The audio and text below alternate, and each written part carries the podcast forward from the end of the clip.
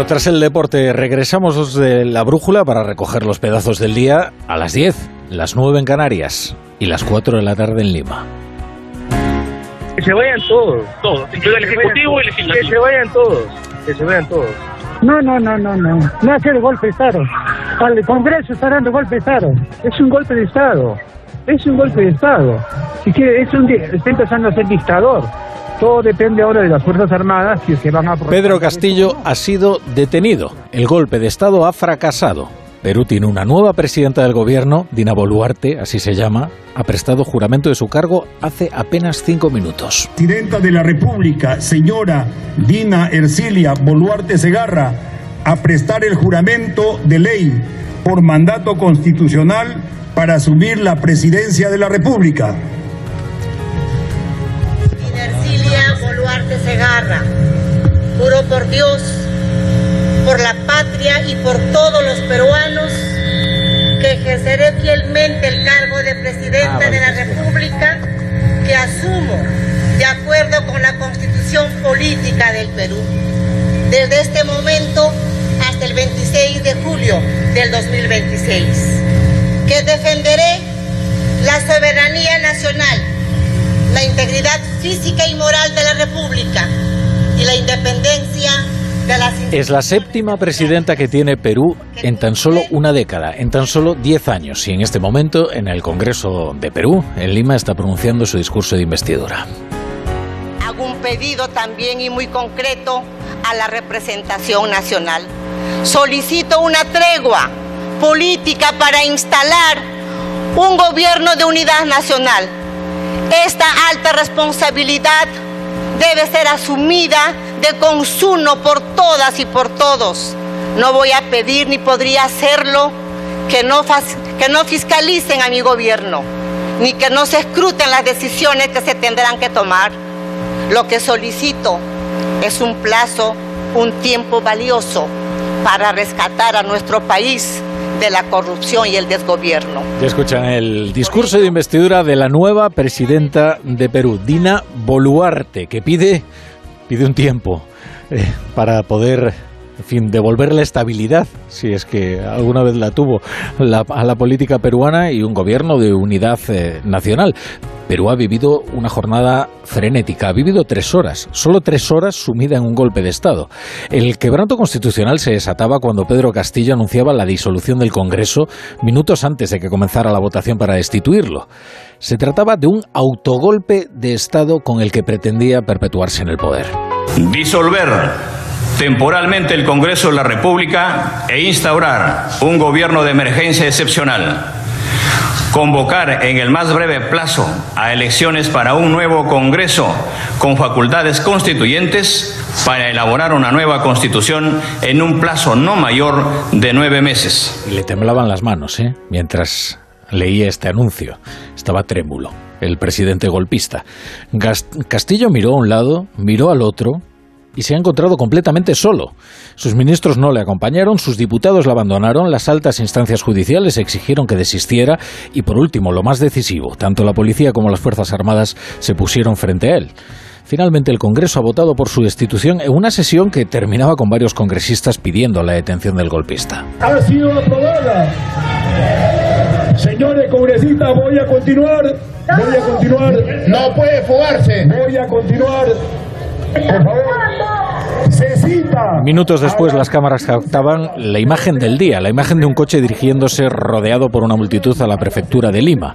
Ahí viajaba Pedro Castillo, que había salido junto a su familia del Palacio de Gobierno y se trasladaba a la sede de la prefectura en la Avenida España, donde era detenido. En ese mismo momento la Fiscalía de la Nación anunciaba medidas en su contra y así fracasaba el golpe de tres horas en Perú.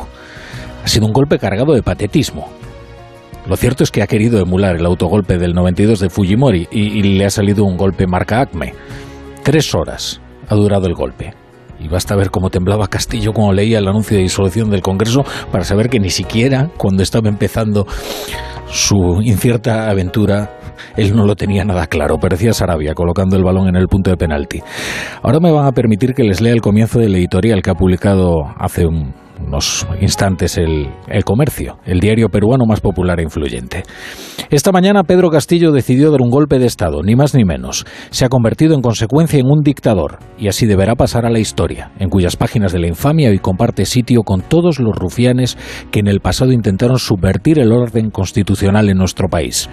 Lo hizo además para salvar el pellejo, el suyo y el de sus familiares, ante la posibilidad de una vacancia que lo deja a merced de las investigaciones por corrupción del Ministerio Público que cada vez más iban retratándolo poco a poco como el líder de una organización criminal.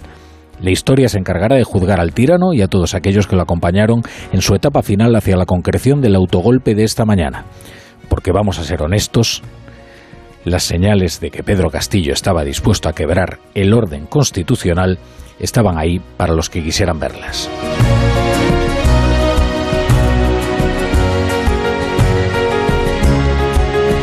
La vacancia era, claro, el proceso de su destitución, al que él se negó a someterse e inició este camino este camino al desastre que fue su autogolpe de Estado. ¿Cómo hemos llegado hasta aquí?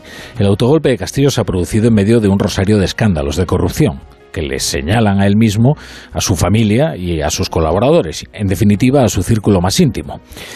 Como a partir de ahora van a leer hasta el empacho en decenas de crónicas y columnas la célebre frase de conversación en la catedral de cuando se jodió el Perú, bien, les vamos a revelar que el Perú no se jodió anteayer, ni fue Castillo el único de la jodienda, ya me disculparán el lenguaje.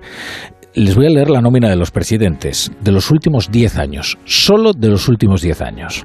Ollanta Humala, Pedro Pablo Kuczynski, Martín Vizcarra, Manuel Merino, Francisco Sagasti, Pedro Castillo.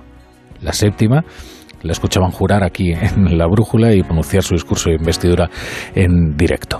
Humala, prisión por los 3 millones de Odebrecht. Kuczynski, investigado por presunto lavado de dinero en el escándalo de corrupción en el gigante brasileño. Hay casos de espionaje. Abunda en la política de estos años recientes el exilio, la cárcel, la muerte. Recuerden ustedes a Alan García. Regresemos al presente. ¿Qué dos días para el populismo latinoamericano? La argentina Cristina Fernández de Kirchner condenada a seis años de prisión por un desfalco milmillonario y Pedro Castillo detenido por dar un autogolpe de Estado.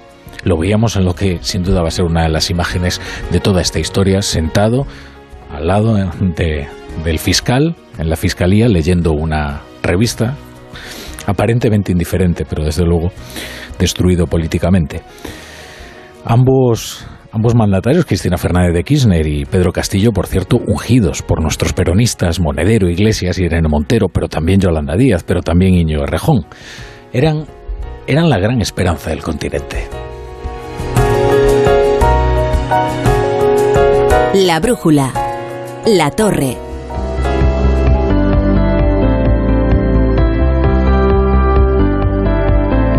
José Miguel Azpiroz, buenas noches. Buenas noches, Rafa. Alguna otra cosa habrá ocurrido, ¿verdad?, en el mundo y en España en concreto. Han pasado algunas, empezando por la enmienda que cocina Esquerra Republicana de Cataluña para modificar el delito de malversación.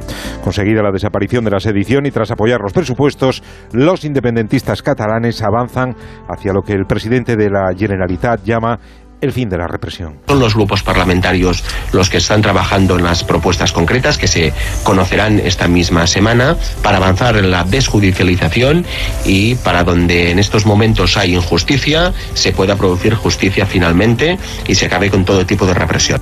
El gobierno compra el argumentario de Esquerra pero acota la reforma de la malversación no para los corruptos. Pilar Alegría, ministra y portavoz del PSOE. Y hay una línea roja a la que el Partido Socialista, sobre la que el Partido Socialista, desde luego, nunca va a traspasar, como es esa lucha frente a la corrupción que creo claramente hemos dado sobra de muestras de nuestro compromiso y vamos a seguir haciéndolo. Mientras el líder del Partido Popular no ve diferentes subcategorías en la malversación, le decía esta mañana al SINA que es otra de las grandes mentiras del gobierno. Todo esto es corrupción que es la utilización de dinero público con fines penales punibles. Y esto todo es corrupción. Por tanto, el decir, no, ahora la corrupción de Esquerra Republicana, la corrupción del independentismo, esto no es corrupción. Pero el señor tiene un pase. Núñez Feijóo aprovechaba también para abrir las puertas del PP a lo que queda de Ciudadanos. Estaremos atentos qué es lo que hace Ciudadanos y veremos cómo queda el panorama de Ciudadanos y yo no tengo ningún inconveniente, como es lógico, en hablar con personas de ciudadanos que les interesa la política y valorar con ellos si hay alguna posibilidad de coincidir. El Partido Popular invitando a entrar y el PSOE invitando a salir. Ya les contamos anoche cómo Joaquín Leguín ha sido expulsado. Bien, pues el expresidente socialista de Madrid va a recurrir su expulsión y aseguraba esta mañana en Antena 3 que no se va a callar. Esto lo he puesto ya en manos de mis abogados y a veremos lo que hacemos. Lo que le puedo decir, querida Susana, es que a mí no me va a callar Pedro Sánchez. En las cosas del gobierno, nuevo desencuentro, esta vez a cuenta de los precios de los alimentos y las medidas que se preparan para que bajen. Yolanda Díaz dice que la culpa es de las cadenas de supermercados. Luis Planas, ministro de Agricultura, que de las materias primas. Es que hay una traslación directísima de beneficios empresariales a las grandes eh, distribuidoras de la alimentación en nuestro país. Del incremento de los precios energéticos, del incremento de los fertilizantes y un factor final que es tremendamente importante, que es la sequía, que han condicionado, por tanto, una oferta inferior y una subida de precios. No ha gustado a los socios parlamentarios del Gobierno la distribución de sedes de organismos oficiales, la Agencia de Supervisión de la Inteligencia Artificial para Coruña, la Agencia Espacial Española para Sevilla. La Audiencia Nacional admite a trámite el recurso presentado por Teruel Existe. Tomás Guitarte. Queremos saber qué han presentado las demás candidaturas y cómo se ha puntuado. No es de recibo que un gobierno que se autoimpuso la vertebración del territorio diga ahora que llevar la Agencia Espacial a Sevilla es para luchar contra la despoblación, y mucho menos que nos insulten a todos los turolenses y aragoneses desmereciendo la investigación de altísima calidad que aquí, aquí se hace. Y del exterior es noticia que China afloje en la política de COVID-0 después de las protestas de las últimas semanas en contra de los confinamientos. Y si lo hacen es porque tenían poco que ganar y mucho que perder no porque sea lo mejor para sus ciudadanos. Desde luego que no, porque bien que se resistieron. Gracias, Afiroz. A ti, hasta luego. Pues nada, vamos a abrir ya la, la tertulia de, de, la brújula. Creo que tengo a José Antonio Vera. Eh, Vera, ¿qué tal? Buenas noches. ¿Dónde estás? Muy buenas noches, en Málaga. Ay, en Málaga. Oye, qué mejor lugar. Pues sí, hemos, lo teníamos deportado en el país semanal este fin de semana, precisamente por su enorme pujanza, ¿no? Efectivamente. Málaga, la verdad es que está que se sale. Y eso que, curiosamente, desde el punto de vista oficial, Málaga casi nunca se lleva nada, ¿sabes? O sea, siempre le toca. En Málaga se dice mucho que siempre le toca a Sevilla, ¿no? Pero aún así, la inversión privada es muy potente y la pujanza, efectivamente, de Málaga y de la Costa del Sol, pues es algo evidente, particularmente en el ámbito tecnológico, ¿no? Bueno, igual querías otra agencia espacial para Málaga, pero es que ya se la llevó ah, Bueno, pero alguna cosa le podía caer, ¿no? Ainhoa Martínez, buenas noches. Buenas noches. Nosotros estamos en Madrid que no se va a llevar nada. Mm, bueno, bastante se ha llevado ya históricamente. Por eso, la idea es desconcentrar, es eh, llevarlo a otros sitios que no sean Madrid precisamente. Claro que sí. José Manuel González, buenas noches. Buenas noches, bueno, vaya nochecita. Uf, vaya nochecita. en realidad vaya mañana. Porque bueno, sí, vaya mañana el cambio de Todo ha transcurrido durante la mañana. Bueno, aquí también hemos tenido en Berlín una, una Alemania un día, un día estupendo, ¿no? Es verdad. Un día, ¿quién lo iba a decir, no? Una Alemania tan segura tuviera un golpe de Estado, ¿no? Sí, eh, habían planeado un golpe de Estado, lo que pasa es que además... Eh, también, también un poco... Sí. Eh, fatuo, ¿no? Sí, eran fuegos fatuos, lo que pasa es que, hombre, como ya estás viendo una cierta organización armada... Sí, eso, eso es un... Una, y hay un ejemplo de Washington. Claro. Y, y, aquí hay mucha gente. Por cierto, esto lo descubrieron hace unos años porque mataron a un policía y descubrieron que había un ultra que estaba infiltrado en esta secta, pues realmente es una secta de miles de personas, de miles de alemanes que se han creído el discurso de un aristócrata. ¿no? Sí, luego además esto, claro, tiene las reminiscencias históricas del putsch de la cervecería y de que es inevitable no eh, evocar en momentos como estos. ¿no? Lo que pasa es que es verdad que doblegar a un Estado como Alemania, que es la primera potencia europea, pues parece bastante complicado. ¿eh? complicado. Más fácil. Curiosa, sí, curi Curiosamente, Monedero está muy activo en las redes, sobre todo en Twitter, ¿no? Sí. Con el tema de Alemania, pero no ha dicho nada de Perú. No, bueno, y de Argentina, de Argentina. De Argentina, de Argentina él no ha dicho, pero otros de sí, su sí, cuerda sí, que han sí, en defensa, han en defensa de Cristina Kirchner, ¿no? Sí. El problema yo creo que es que no, no acabamos de creernos que las democracias son eh, débiles o no tan fuertes como eh, pensamos y que hay que cuidarlas, que determinados discursos que se lanzan y que legitiman eh, estos movimientos van calando como lluvia fina y hay que poner pie en pared y tener mucho cuidado con lo que se dice porque puede provocar estos efectos indeseados. Bueno, en este caso, desde luego, el autogolpe de Castillo naufragó en el ridículo, además muy pronto, Sí, porque inmediatamente se dio cuenta que estaba absolutamente absolutamente solo. Las más altas instancias judiciales estaban apelando a las Fuerzas Armadas y a la policía y en cuanto vemos que eh, los cuerpos armados no están acompañando en esa aventura terrible al presidente golpista, ya sabemos que tarde o temprano terminaría detenido, ¿no? Como Mm. así ha ocurrido. Al final han sido horas de tensión, eh, otra vez Perú está sumido en la inestabilidad política y ante un presente incierto, pero afortunadamente el golpe ha, fracasado. Y ahora, como dice el editorial del comercio de manera muy gráfica, pues Pedro Castillo ingresará en la nómina de rufianes que han tratado eh, de instalarse y perpetuarse en el poder como, como dictadores. Tenemos a otro lado de la línea, en, creo que en Lima, a Augusto eh, Towson eh, que es abogado y periodista, fundador de Comité de, de Lectura, que es un influyente, eh, una influyente página de podcast políticos. Augusto, ¿qué tal? Bueno, bueno, buenas tardes para ti. ¿Cómo están, Rafa? Muchas gracias por la invitación a estar en el programa. No, gracias a ti por, por ayudarnos a comprender lo que está lo que está ocurriendo en este momento tan convulso en, en Perú. Oye, eh, eh, decía yo ahora que el golpe naufragó en el ridículo, que mm, muy pronto consiguió restablecerse la, la situación, pero ¿hubo alguna posibilidad de que este golpe hubiera triunfado? Yo, yo pienso que no. Eh, hoy día íbamos a tener una discusión sobre una moción de vacancia presidencial, que es como un proceso de destitución de presidentes que tenemos aquí en el Perú. Y los pronósticos era que iba a salir airoso Pedro Castillo, que no lo iban a destituir. Y de manera absolutamente sorpresiva, él aparece en la mañana dando un mensaje a la nación diciendo que eh, explicando todas las razones por las cuales él dice que la oposición política en el Perú le está cometiendo, digamos, una eh, suerte de golpismo y anuncia pues la disolución del Congreso, la convocatoria de una asamblea constituyente, la intervención del Poder Judicial, toque de queda a partir de las 10 de la noche, en fin, un montón de cosas bien tradicionales, digamos, de los golpes de Estado eh, que hemos tenido en el Perú, bien eh, similares a lo que vivimos en los 90 con Alberto Fujimori. Y claro, la preocupación que uno tuvo en ese momento es si él está tomando la decisión de anunciar esto, de repente es porque ya tiene control de las Fuerzas Armadas. Eh, pero rápidamente nos dimos cuenta que no era el caso y en cuestión de horas, como deben haber visto ustedes, Castillo ya está detenido por la policía va eh, a ser conducido muy probablemente a la, a la cárcel, ¿no? Oye, pero esto es incomprensible, Augusto, porque él iba a lograr salvar el- la moción de vacancia y, sin embargo, puso a toda su bancada también en su contra, a sus propios ministros en contra. Eh, ¿Cómo toma esta decisión tan desquiciada? Eh, la verdad que es incomprensible para muchos. Parece tener mucho que ver con la gente que lo ha estado rodeando últimamente, porque él, él digamos, ha ido en distintos momentos a, a- a distintas personas hablándole al oído, ¿no? Y, y en estos últimos tiempos las recomendaciones que han recibido han sido de escalar el conflicto con la, con la oposición, digamos, con el Congreso, y utilizar este camino que existe en el Perú de disolver constitucionalmente el Congreso, buscando que le nieguen dos cuestiones de confianza, ¿no? Este, hay una norma que había dado este Congreso para evitar que el, eh, el Ejecutivo pueda hacer eso con facilidad, eh, pero eh, han utilizado este concepto de la denegación fáctica, discúlpenme que, Hmm. eh, digamos, el trabalengua con la parte legal peruana, pero básicamente han tratado de forzar un cierre del Congreso, este, y las personas que lo han estado asesorando lo han estado llevando un poco por ese camino, ¿no? Y lo que uno hubiese esperado es que siguiese un poquito por ese lado, tratando de disolver el Congreso constitucionalmente, pero lo que anunció en la mañana no tenía ninguna base constitucional. Fue un golpe, eh, un intento de golpe de Estado, digamos, este puro y duro, ¿no?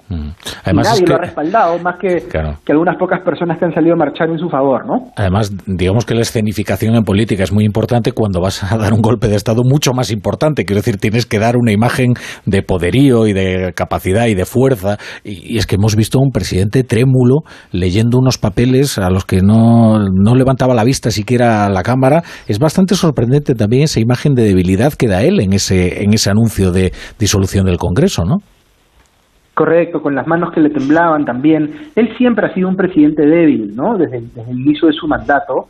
Eh, eh, pero, digamos, eh, en la debilidad a veces es que los políticos se sienten acorralados y reaccionan de manera completamente sobredimensionada, como en este caso, ¿no? Y, y lo que se comenta un poco en Perú en estas últimas horas es él, él ha cometido todos los errores para terminar eh, en la cárcel, digamos, ¿no? O sea, no, no tendría por qué haber ido por este camino.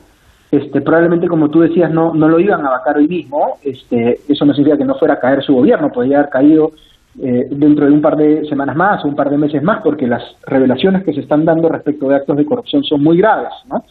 Pero, de él y de su familia, además, también, ¿no? de su entorno más íntimo, ¿no? Sí, es de, la experiencia, eh, digamos, este, cercana en el Perú, es el presidente que más fácilmente ha construido un caso, digamos, hmm. de eh, incapacidad moral permanente, que es el concepto que nosotros tenemos aquí para justificar una vacancia, ¿no? Cuando, cuando eh, digamos, aun cuando no hayan juicios con sentencias definitivas, la acumulación de hechos que demuestran que un presidente se están comportando de manera inmoral son suficientes como para tomar el camino de la vacancia, ¿no? Y, y en su caso era eh, la cantidad de evidencias era, era muy, muy fuerte, ¿no? Sobre todo por las eh, acciones que tomó eh, con miras a obstruir la justicia, digamos, ¿no? A evitar que eh, digamos, este avance en los procesos judiciales en, su contra y en contra de sus familiares y funcionarios. Mm. Acabamos de hacer un repaso de la historia política reciente del, del Perú. Eh, claro, eh, Dina Boluarte sería la séptima presidenta en tan solo diez años. ¿Qué, ¿Qué posibilidades hay de que pueda forjar y mantener un gobierno estable? Yo creo que ahora justo lo que lo que estábamos discutiendo aquí es si es que ella va a quedarse hasta fin de mandato, hacia el final del mandato o no, ¿no? Porque hay digamos que hay una especie de mandato político eh, tácito de convocar a elecciones generales anticipadas. Mucha gente en el Perú está en la idea de los, los actores políticos que hemos tenido tanto en el gobierno como en el Congreso son muy malos y necesitamos volver a tirar los dados y confiar en que van a venir mejores. Pero ella ya se presentó en el Congreso, ya dio su discurso de eh, asunción de mando y, el, el, mensaje que ha transmitido es que se queda hasta el final de mandato, hasta el 26 y el Congreso está de acuerdo con ese escenario porque los congresistas tampoco se quieren ir a sus casas, ¿no? Entonces, eh, digamos que eso ha funcionado como una especie de válvula de escape que ha, eh, eh, digamos, reducido las probabilidades de que vayamos a un escenario de adelanto de elecciones. Bueno, Augusto Townsend Clinch, eh, muchas gracias por ayudarnos a entender lo que está ocurriendo y la política de, del Perú aquí, aquí en la brújula. Y, en fin, eh, enhorabuena porque se haya restablecido la situación y que el golpe haya fracasado y no se haya conseguido perpetuar en el poder eh, este presidente golpista. Sí, dentro de todo yo diría que es un buen día para el Perú, es un día en el que nuestra democracia fue atacada y se supo defender y salen pues las instituciones democráticas fortalecidas. Así que la política peruana no se va a resolver de la noche a la mañana, pero al menos es un día que nos da un poquito de optimismo. Bueno, gracias, Augusto. A ustedes, que estén bien. Bueno, antes escuchábamos a los ciudadanos que se habían echado a la calle, a Lima, a las puertas del Congreso, decir que los cambien a todos, que los echen a todos. Pero es que realmente la situación en Perú es verdaderamente terrible. Estamos hablando de seis expresidentes que han terminado muy recientemente en la cárcel. Estamos hablando de muerte, de exilio. Eh, las posibilidades que tiene Dina Boluarte de hacer un gobierno estable y que le dé una cierta previsibilidad a la política, yo no sé cuáles son, pero parecen bastante exiguas. ¿eh? No, pero ha sorprendido lo que decía ahora Augusto, ¿no? Sorprendido en el discurso que lo hemos oído, que ya ha dicho yo voy a querer permanecer hasta el 26 de julio del año 26, ¿no? O sea, eh, dentro de más de cuatro años, ¿no? Eh, no sé, es una cosa sorprendente en una situación, como tú dices, y lo has leído al principio de una manera extraordinaria, porque se puede hacer un relato de esto, ¿no? Se puede hacer hasta una novela, ¿no? Un país que da para muchas novelas de, un presidente suicida que en apenas año y medio ha, hecho varios cambios ministeriales, que ha invadido de corrupción su gobierno, su familia. Es uno, como decía este Augusto, este analista, en una especie de autodestrucción, un presidente de autodestrucción. Pero me queda con una frase de incapacidad moral permanente para expulsar a un presidente. Sí, es, una fórmula maravillosa. ¿eh? incapacidad moral permanente. Yo esto creo que vamos a, vamos a adoptarla. ¿eh? ¿Quién lo juzga eso? ¿no? lo cierto sí que es que Perú es un, país fallido que acumula gobiernos fallidos porque tampoco tienen una cultura democrática instalada. La cuestión aquí es que al final la democracia se ha impuesto, pero es un país muy estable, inestable que consume gobiernos a toda velocidad, lo contabas tú, Rafa, siete en diez años, porque no son capaces de dar eh, respuesta a los problemas que tiene, que tiene la sociedad. Y en este caso, eh, el presidente ha caído en su propia trampa porque ni siquiera los números eh, de la moción de censura, eh, trayéndonoslo aquí a, España, o del impeachment, ¿no? que se dice en, en América, daban para que él se tuviera que marchar, pero ese cerco de la corrupción, ese saber que ya estás de salida, de salida por la puerta de atrás, porque antes de que le detuvieran salía, salía por la puerta de atrás. Yo creo que lo importante aquí es que no hay un enfrentamiento civil y es también importante que las Fuerzas Armadas no han escuchado cantos de sirena y se han puesto eh, detrás del Congreso, ¿no? A, a, seguir el mandato que les daba el Congreso en lugar de haber Fuerzas Armadas y la policía que han hecho un comunicado conjunto. Yo eso tampoco lo había visto de una manera. Bueno, es que lo que llama bastante la atención, ¿no? Es que eh, cómo es posible que este hombre eh, haya decidido dar ese autogolpe cuando realmente no tenía controlado ni las Fuerzas Armadas, ni la policía, ni el resto de las fuerzas de seguridad, ¿no? Esto es un, poco como, en fin, tirarse a la piscina absolutamente con, con nada de agua, ¿no?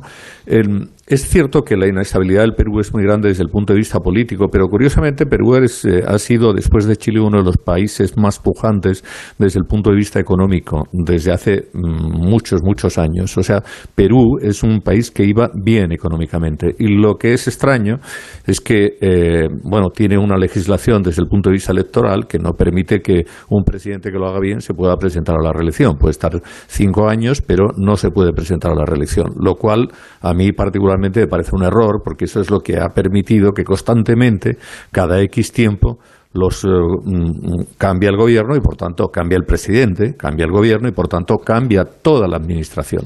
Sí que es cierto también que por otra parte lo que sí se ha demostrado aquí es que existe un contrapoder eh, fuerte, importante. O sea, quien ha llevado toda la investigación contra Castillo, no solamente en esta causa, sino en otras eh, cuatro o cinco más que, que tenía de antiguo, ha sido la Fiscalía. La Fiscalía es justamente la que ha llevado toda la documentación que había que llevar a los tribunales para esas cinco causas que se han puesto en marcha, que hasta ahora se habían votado tres y no habían salido, y esta otra, por la cuestión esta eh, moral, pues sí que ha salido en parte, digamos que eh, también propiciada por el hecho de, que Castillo haya decidido dar este autogolpe, que yo creo que es lo que también ha movilizado a algunos de los suyos que no estaban, de, algunos o a bastantes de los suyos que no estaban de ninguna manera de acuerdo con eso. ¿no?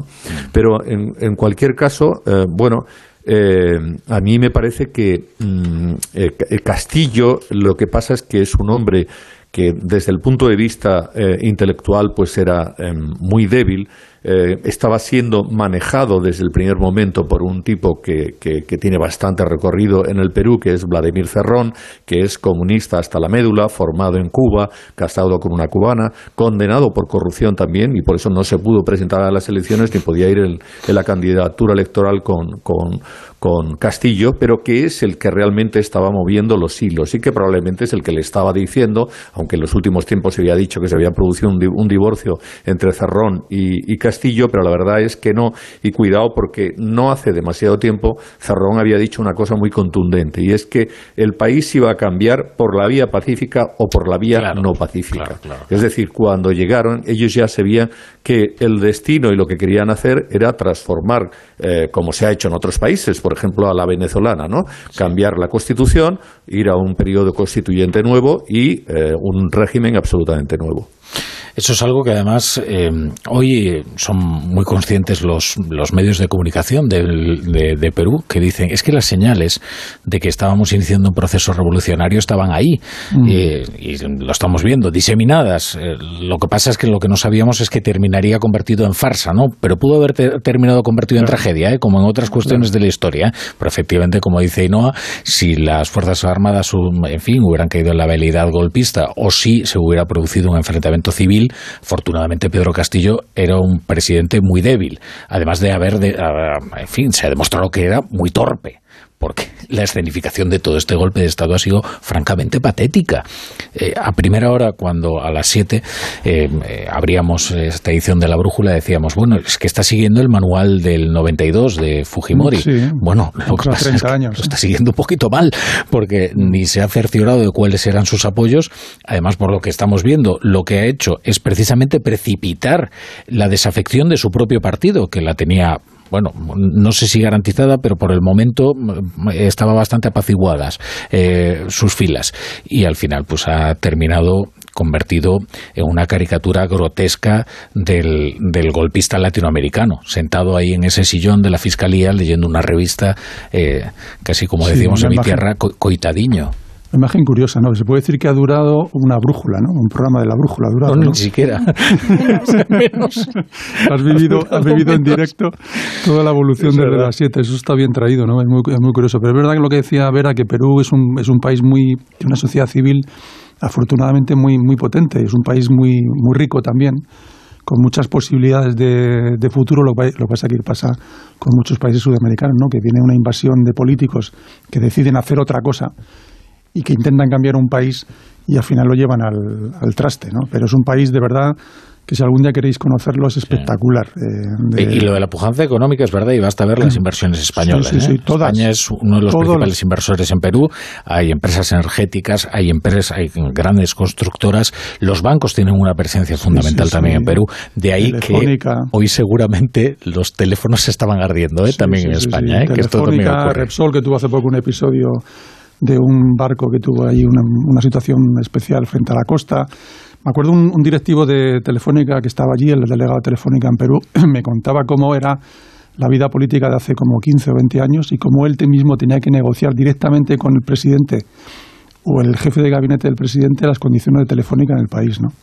Sí, comentaba Rafa que Mm. está- habría nerviosismo en, en España. Eh, Exteriores ha sacado un comunicado de urgencia que apenas tiene mm, dos titulares, que es condenar firmemente la ruptura del orden constitucional y congratularse del, ra- del restablecimiento de la normalidad democrática, porque España siempre estará al lado de la democracia y la defensa de la legalidad constitucional. Nos tenemos que felicitar efectivamente de que el orden constitucional haya triunfado y que el poco capital político que tenía eh, este dictador se haya descapitalizado a sí mismo en esa grotesca mm, eh, alocución temblorosa y en la que ha, que ha provocado un goteo de sus propios de sus propios apoyos internos. Recordar que en España viven en torno, en torno a 250.000 peruanos. ¿eh? Es, una, es una cifra importante. A, a mí me ha parecido que el, que el comunicado del gobierno eh, tendría que haber sido antes. Es decir, Ah, tendría que haberse ah, producido cuando, o rápidamente, sobre todo porque España es un país que tiene tantos intereses, apar- aparte de los lazos de hermandad que nos unen por tantísimas cosas. eh, España eh, tenía que haber hecho un comunicado de condena cuando. Eh, todavía, porque lo ha hecho una vez que el golpe había, eh, había Fracasado, sí. fracasado, fracasado. ¿no? Verá, Lo es que yo ahí digo, digo ahí una maldad, ¿sabes? Y es que el golpe duró tan poco que no le dio tiempo a Podemos ni siquiera apoyarlo. porque todos nos maliciábamos. Vamos a ver, todos nos maliciábamos que en algún momento saldría con un discurso del tipo mm, eh, la- eh, contra el montaje judicial El- el para. lawfare, ¿no? Claro, el lawfare. el- es que, claro, es que venimos del día de ayer de la reacción que se produce después de que Cristina Fernández de Kirchner fuera condenada. eh, condenada por el asunto de vialidad, que es un desfalco de años y milmillonario y en el que Podemos ha mostrado una solidaridad con la presidenta peronista o la vicepresidenta del, del país, la peronista Cristina Kirchner, y todos nos maliciábamos. Bueno, eh, con el entusiasmo con el que recibió Podemos a Pedro Castillo, ya nos estamos imaginando cuál va a ser el argumentario que, se, que, que- que van a empezar a difundir. Esto de, mm, si no lo llegó a hacer, la derecha hubiera dado el golpe y entonces nos hemos adelantado. Bueno, afortunadamente duró tan poco el golpe que ni siquiera les dio tiempo a ponerlo en Bueno, es que Echenique ya en su momento hizo un discurso, o un, más que un discurso, un tuit, ¿no? En el que lo que decía es que, eh, cuidado porque la ultraderecha va a dar un golpe de Estado para impedir que Castillo pueda gobernar. ¿eh? O sea que eh, ellos, en cualquier caso, es evidente, hubieran encontrado alguna fórmula pues para mm, no condenar, ¿no? Este autogolpe en el que uno se, a uno mm, es- viendo exactamente pues esas imágenes del castillo trémulo eh, con su discurso leído y había una frase en donde decía con relación a esto que comentábamos antes que comentabais de las, eh, los intereses económicos que tienen las empresas españolas en Perú que son mm, una barbaridad y decía que mm, el- a lo que se iba a ir al nuevo régimen eh, en el que hubiera tanto mercado como fuera posible pero tanto Estado como sea necesario. Y ya sabemos que el Estado que considera necesario es mucho, ¿eh? y el mercado poco, y el mercado Y el poco. mercado generalmente Demasiado. poco. Es casi al revés, ¿no? Tanto Estado como sea posible y tanto mercado como sea necesario. Sí, al final se demuestra que ese tipo de, de economías no llevan, no llevan a nada. Fíjate, todo van cayendo como un dominó, ¿no? Todos los países sudamericanos, ¿no? Bueno, pero aquí es curioso también, eh, José Manuel, en relación con eso que dices. eh, a mí me sorprende mucho mm, la, la- la situación, o mejor dicho, mm, las manifestaciones que hace el gobierno de España, o por lo menos la parte del PSOE, eh, con relación a estos regímenes. Que cuidado, ¿eh? es mm, el de Petro en Colombia, que este es un señor que viene de donde viene, viene de, en fin, de, de organizaciones terroristas. Que Petro sí Eh, se ha solidarizado, ¿eh? Con Sí, Castillo, ¿eh? Sí. ¿Quién? Perdón. Petro, Petro, sí se ha Ah, bueno, solidarizado claro, con claro, Castillo. claro, pero, pero rápidamente, imagínate, y me imagino, y me imagino que Maduro, y por supuesto Ortega, y en fin. Eh, entonces, eh, cuidado, que a mí me parece que mantener una posición de eh, entendimiento razonable y de apoyo a opciones que son socialistas o socialdemócratas de toda la vida, bueno, quizás Lula pueda estar un poco más en ese ámbito, ¿no? Por lo menos el Lula del pasado, no sabemos cómo será el del futuro, pero apoyar a regímenes que eh, de una manera eh, característica y yo creo que sin ambajes son claramente regímenes que lo que buscan es implantar pues eh, un, un un modelo un sistema que no, no tiene nada que ver con las democracias al uso, sino más bien en todo caso pues unas democracias aparentes como puede ser Venezuela. Yo creo que esto, caramba, hay que tener un... No digo que sea muy agresivo, que tenga que ser muy agresivo, porque también hay que tener en cuenta que claro, España es lo que es y tenemos que mantener unos lazos de, hermandad y de unión con toda Latinoamérica importantes, pero um, me parece que el entusiasmo con relación a Petro, con relación a Castillo, y con relación a todos estos, es excesivo para, mm, al tratarse de los regímenes que son. No, se me refería, me refería a que van cayendo como fichas de dominó hacia una situación límite, ¿no? Es que no, prácticamente Sí, sí. no se salva ningún país de Sudamérica en el que no esté en un momento absolutamente delicado. Es que incluso Chile, en la situación en la que estuvo, le tiraron para atrás una reforma constitucional, ¿no? Una forma mayoritaria. O sea que Argentina la estamos viendo, está en una situación extrema, Colombia, eh, Venezuela. Es que es un es una tristeza, ¿no? Una tristeza de un territorio absolutamente rico con capacidad de desarrollo y que no termina de salir de una cueva. Es que es, es como una tragica, Sí. co- tragicomedia luego- permanente. y que luego España también tiene un papel que tiene Por que supuesto. jugar y se han vaciado de contenido. Las últimas cumbres iberoamericanas no han servido absolutamente para nada. La última que se celebró en Andorra eh, fue un fiasco absoluto. Y ahí yo creo que España sí que tiene que reivindicar ese papel y actuar como mediadora allí donde sea necesario. No, y si no lo va a hacer otro, ¿eh? si no cualquier otro país, Francia, Alemania, el propio Estados Unidos lo va, lo va a hacer porque, insisto, son países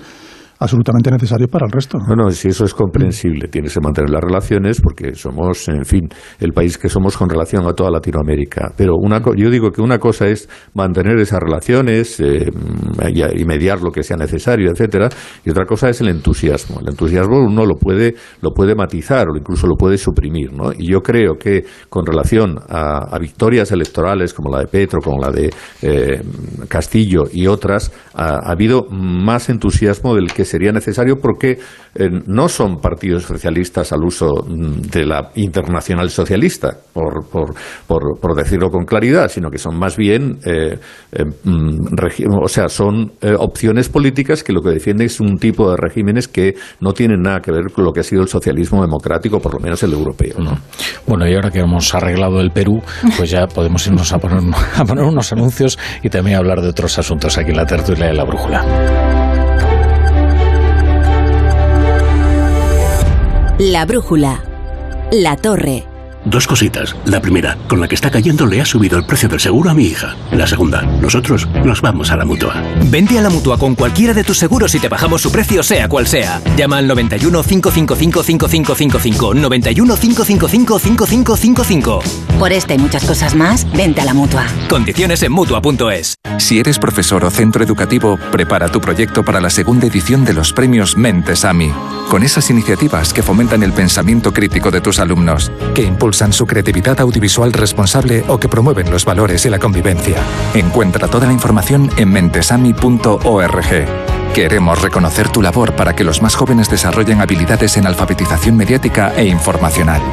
Fundación A3 Media. Hagamos juntos una sociedad más crítica y libre.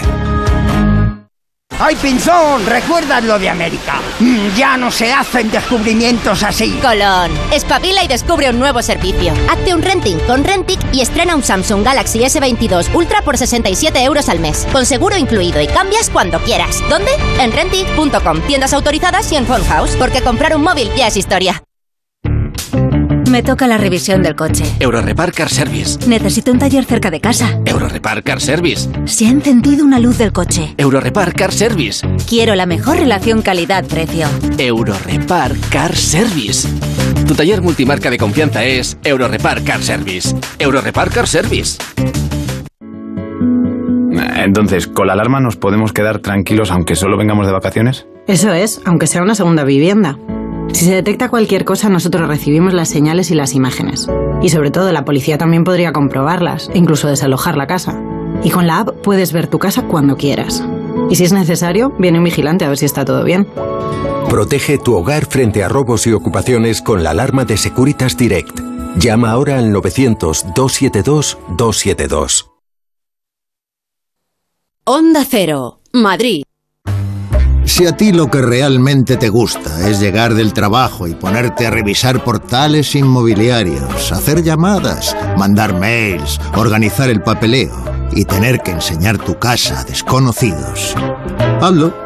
Si no, confía la venta de tu casa a los mejores profesionales y disfruta de lo que realmente te gusta. Gilmar, de toda la vida, un lujo. ¿Problemas de humedad? Iberdeco Humedades es la solución. Devolvemos la salud a tu vivienda con nuestros tratamientos antihumedad definitivos, de principio a fin, hasta 30 años de garantía. No lo pospongas más. Solicita ahora un diagnóstico gratuito en iberdecohumedades.es 910 31 10. Grupos Eneas compra casas para reformar al mejor precio. Llame al 91 639 0347 o escriba a info@gruposeneas.com. ¿Te gustan los clásicos? Como cada año vuelve el café de Navidad de Fanático by Cafés La Mexicana, el auténtico. Un café intenso y sorprendente que nos inunda con su aroma de Navidad. Una combinación secreta de los mejores granos del mundo tostados de manera artesanal. Encuéntralo en tu tienda de La Mexicana o en lamexicana.es y recíbelo en casa en 24 horas. Onda Cero.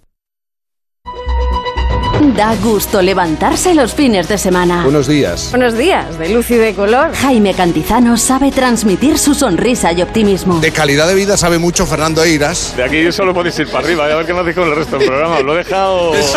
Yo siempre tengo cuerpo de fin de semana. ¿eh? Me encanta que lo recuerdes porque me hace sentir tan culpable. Rubén me dijo que yo no soy buena influencia para ti. Eh, totalmente de acuerdo. Contágiate. Por fin no es lunes. Tu cita con Jaime Cantizano. Los fines de semana desde las 8 de la mañana y en cualquier momento en la web y en la app de Onda Cero. Te mereces esta radio. Onda Cero, tu radio. Como el perro y el gato. Amor por los animales. Que sigamos intentando dentro de las posibilidades ayudar a los animales que tienen que vivir en su entorno, del que parten. Dejemos la vida salvaje tranquila. El mundo animal y sus curiosidades. La foca no tiene ni orejas ni bigotes largos. No, y el león sí. El león marino sí. Pues son principalmente vegetarianos, aunque también hay veces que les da por comernos insectos y pequeñas presas. Como el perro y el gato. Con Carlos Rodríguez. Sábados a las 3 de la tarde. Domingos a las 2 y media. Y siempre que quieras, en la app y en la web de Onda Cero. Patrocinado por Menforsan. Los especialistas en cuidados, higiene y cosmética natural para las mascotas. Te mereces esta radio. Onda Cero. Tu radio. Entrevistas y debates, análisis y opiniones, participación y buen humor. En Onda Cero lo tienes todo. Información imparcial y plural para que entiendas lo que sucede. Diversidad de secciones y contenidos. Cercanía y respeto. Las voces más respetadas de la información y la comunicación. Te contamos y te escuchamos. Somos tu radio. Te mereces esta radio. Onda Cero. Tu radio. La pareja que más triunfa en las madrugadas. Lady Gemma Ruiz, buenas noches. Muy buenas noches, José Luis Salas. ¿Todo listo? Todo. Actualidad, entretenimiento y compañía. Lo que toca ya es ir abriendo el kiosco de prensa. Vas a jugar al Comecocos con Gemma Ruiz. Vamos con ello. Es la radio para la España de trasnocha. No son horas. José Luis Salas y Gema Ruiz. De lunes a miércoles a la una y media. Los jueves a las tres. Y siempre que quieras. En la web y en la app de Onda Cero. Te mereces esta radio. Onda Cero. Tu radio. No son horas. 98.0 Madrid.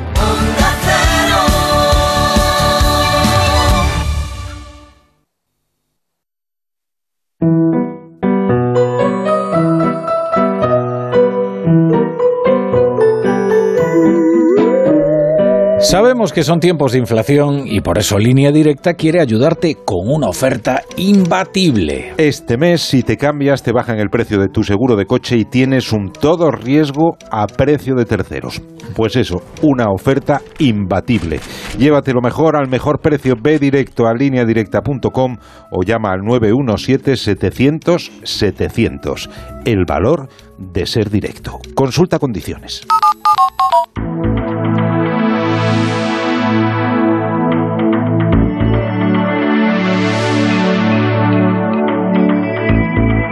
En Onda Cero, La Brújula, Rafa La Torre.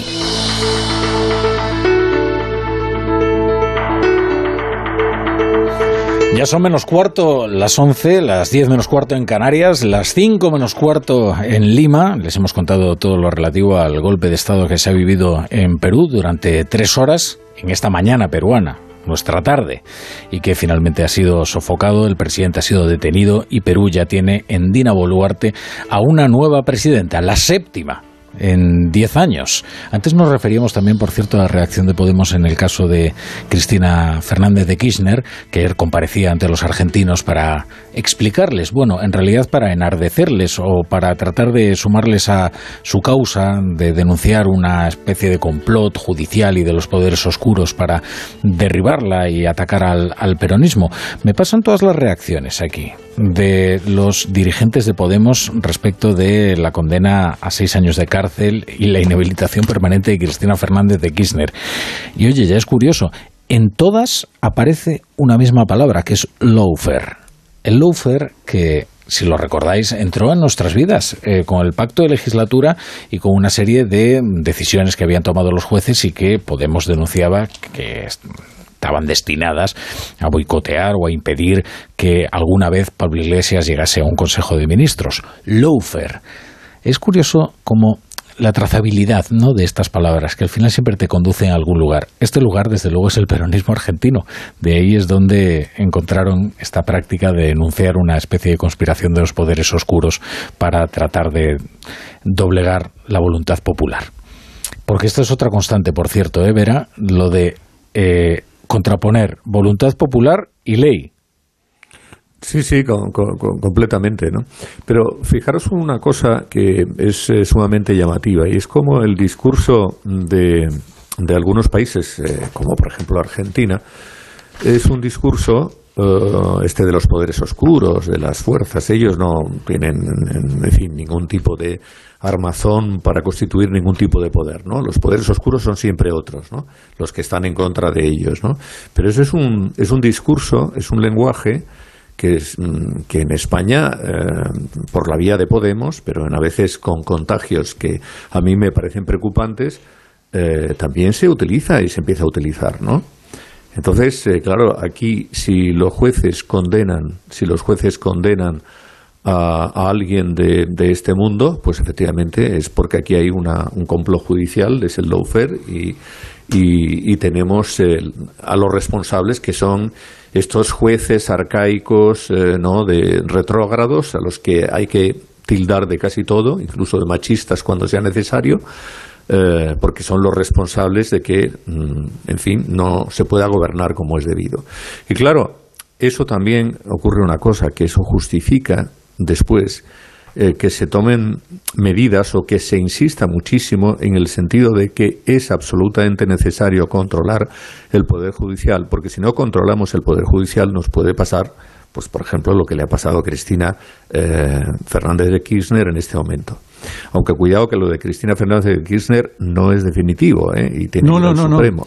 Sí, claro. todavía, todavía tiene la apelación. No solo, no, no solo que tiene que ir al Supremo, sino que no es ejecutiva esta, esta decisión judicial, ella tiene una inviabilidad y las elecciones son el año que viene, aunque haya dicho momentáneamente que no se va a presentar. Que no va a ser Es justo dentro de un año. Mm. O sea, que, que puede haber un, fenómeno Lula otra vez. ¿eh? Sí, claro, porque el problema que hay, lo mismo que por ejemplo en, en Brasil, es decir, los tribunales de abajo pues eh, siguen, en, en, fin, en su senda y condenan, etcétera. Pero luego está, llega esto ya al Supremo. Y cuidado, que claro, los tribunales supremos por lo general son los que sí tienen algún tipo, algún tipo o mucho eh, en fin, o, mucha posición desde el punto de vista político, porque los eh, miembros, los vocales, como se llaman en España, pues han sido nombrados por los diferentes eh, gobiernos en, en, diferentes momentos. Y dependiendo de cuál es en, en, en cada momento la posición de fuerza que ocupa un sector u otro, pues al final por ejemplo, lo de Cristina Fernández de Kirchner, puede terminar en algo eh, que no tenga ninguna relevancia pese, a esta condena, porque ocurra lo que ocurrió, por ejemplo, en Brasil con Lula, que es que el Tribunal Supremo, que había sido nombrado en su mayoría por eh, Lula, por, el propio presidente de la República en el pasado, pues decide que hay un defecto de forma y, por tanto, eh, queda invalidado todo el procedimiento. Sí, pero en este caso hay evidencias que son demoledoras. Se distrajo dinero para obras innecesarias, inacabadas y unos sobrecostes eh, brutales. Y a mí yo me pregunto eh, si hay una corrupción de, dos velocidades o qué es corrupción para Podemos y qué es mm. corrupción para el gobierno eh, con el tema de la malversación. ¿no? Se, abre ese debate y cuando nos parece que una cosa está bien o está mal. Sobre el tema del lawfare, comunicativamente hablando, la palabra o el, mm, es, es feo. ¿No? yo creo que no se entiende. ¿no? Para los titulares que lanzan, sí, para los titulares que lanzan y que son expertos en comunicación política, yo creo que persecución judicial quedaba más, más potente para, para Podemos, que sí que es cierto que ha tenido causas abiertas que luego se han ido archivando, pero es ese victimismo, ese intentar eh, eh, culpar a otro, a un factor externo de los propios errores que tú cometes. Pablo Iglesias llegó al gobierno y se marchó para presentarse a unas elecciones en las que mm, el resultado fue manifiestamente mejor y vemos cómo ahora está tratando de, inmiscuirse en la acción del gobierno eh, desde fuera de un gobierno que él decidió voluntariamente claro, es dejar. esa es la paradoja. Él se fue voluntariamente, él voluntariamente designó a Yolanda Díaz y ahora constantemente se está desdiciendo de lo que dijo y está maniobrando de la peor manera posible que está intentando destruir a un partido y a otro, o a una posible formación en el futuro, ¿no? Bueno, yo creo que él, yo creo que él tampoco es que él, intenta destruir operaciones que él no controla. lo que le gustará es eh, poder armar una operación a futuro en la que él siga mandando en esa operación, pues como ocurría en, en Unidas Podemos. Es decir, que al fin y al cabo Izquierda Unida pues era un apéndice sin realmente importancia y todos los demás también. Y ahí el que mandaba pues era él. Y me parece que un poco lo que él va a intentar y lo que está intentando es eso. Es decir, mm, cuidado, Yolanda Díaz, porque muy bien, tú tienes unas encuestas estupendas y todo lo que quieras, pero no tienes ningún tipo de respaldo por parte de, la, ni de la ciudadanía ni por parte de organización pero yo no territorial. Sé, yo no sé, José Antonio, si el propio Pablo Iglesias ahora tiene el respaldo de sus propias bases. ¿eh? Porque todas las decisiones que ha ido tomando ha ido arrinconando en su día Rejón la pelea que tuvo, no hay ningún original de Podemos que esté ahora mismo en Podemos, eh, se fue voluntariamente del gobierno, cedió el poder a Yolanda, es decir, sus decisiones también son una losa, una piedra que tiene en el bolsillo que le está hundiendo. ¿no? Y, Podemos, y, Pablo Iglesias lo que busca es dinamitar el gobierno porque Podemos se ha quedado sin espacio mm. dentro de ese gobierno y Podemos vive mejor, viviría mejor con un gobierno de PP y Vox. En ese, en ese escenario de confrontaciones donde Podemos, lo hemos visto en, la crispación que ha habido este, estas semanas pasadas en el, en el Congreso, es donde Podemos se hace fuerte y se está quedando sin espacio porque los que están capitalizando eh, los réditos del gobierno son Pedro Sánchez por un lado y Yolanda Díaz por otro lado, con mm. Toda la legislación de, trabajo. Las encuestas que hemos visto, en, la vimos ayer eh, del país y la cadena SER, yo creo que es una maniobra más de intentar eh, crear opinión que de pulsar la opinión. Eh, sumar es una entelequia todavía, puede haber... Sé que tú crees que el titular del país era en realidad un mensaje destinado un a mensaje que para, presionar. Claro, para presionar. Oiga, que juntos ustedes consiguen 56, creo que era diputados. Tercera fuerza, No es una broma. Sí, porque además el gobierno... Y separados el gobierno, digo, de Sánchez está muy preocupado porque si no, no suma. Había que ver ayer a Yolanda, creo que tú también estuviste ahí en el Congreso, que estaba exultante, saludaba a todo el mundo, de todos los partidos políticos, a cualquier persona que se acercara a ella. es muy expansiva, eso. Sí, sí, sí, pero ayer especialmente. de, la sonrisa era... de hecho, ayer lo que anunció en esos corrillos es que va a adelantar la puesta en marcha de, Sumar, que pensaba ponerla en marcha en febrero o marzo y que la va a adelantar ahora ante las presiones que mm. está recibiendo. Presiones por parte de Podemos, que yo creo que hay más posibilidades de que vayan separados que que vayan juntos y presiones por parte del PSOE. El PSOE necesita que a su izquierda haya una fuerza pujante para volver a revalidar el gobierno. Y en esa encuesta de la que hablamos, eh, de hecho, el PSOE perdía votos, perdía escaños, 96 escaños en favor de darle también algunos a Yolanda Díaz. En la encuesta se decía que al votante del PSOE le gusta que el gobierno del PSOE sea compartido con otro partido, en este caso con Podemos. Y hay un votante del PSOE que le puede gustar Yolanda Díaz perfectamente. En esa encuesta, de hecho, el PSOE, si no se presentase la izquierda reunida en torno a Yolanda Díaz en una plataforma Sumar, crecería por encima de los 100 eh, diputados y yo creo que se quedaría pues en 107, 108. Eh, sin embargo, es verdad, caería a los 96. Y sin embargo, creo que estaría más eh, contento con, el, con ese escenario eh, Pedro Sánchez que, al contrario. Vamos a, está también enhebrada, eh, enhebrado el guion de esta tertulia, que ya Ainhoa me ha puesto el otro tema. Totalmente involuntario. no, está, no, perfectamente enhebrado, porque por eso trabajamos durante tantas horas, ¿no? El guion de esta tertulia, dice ella, ¿qué es la corrupción? ¿Qué es la corrupción? Es muy importante, ¿eh? porque esa pregunta puede que no tenga tan fácil respuesta.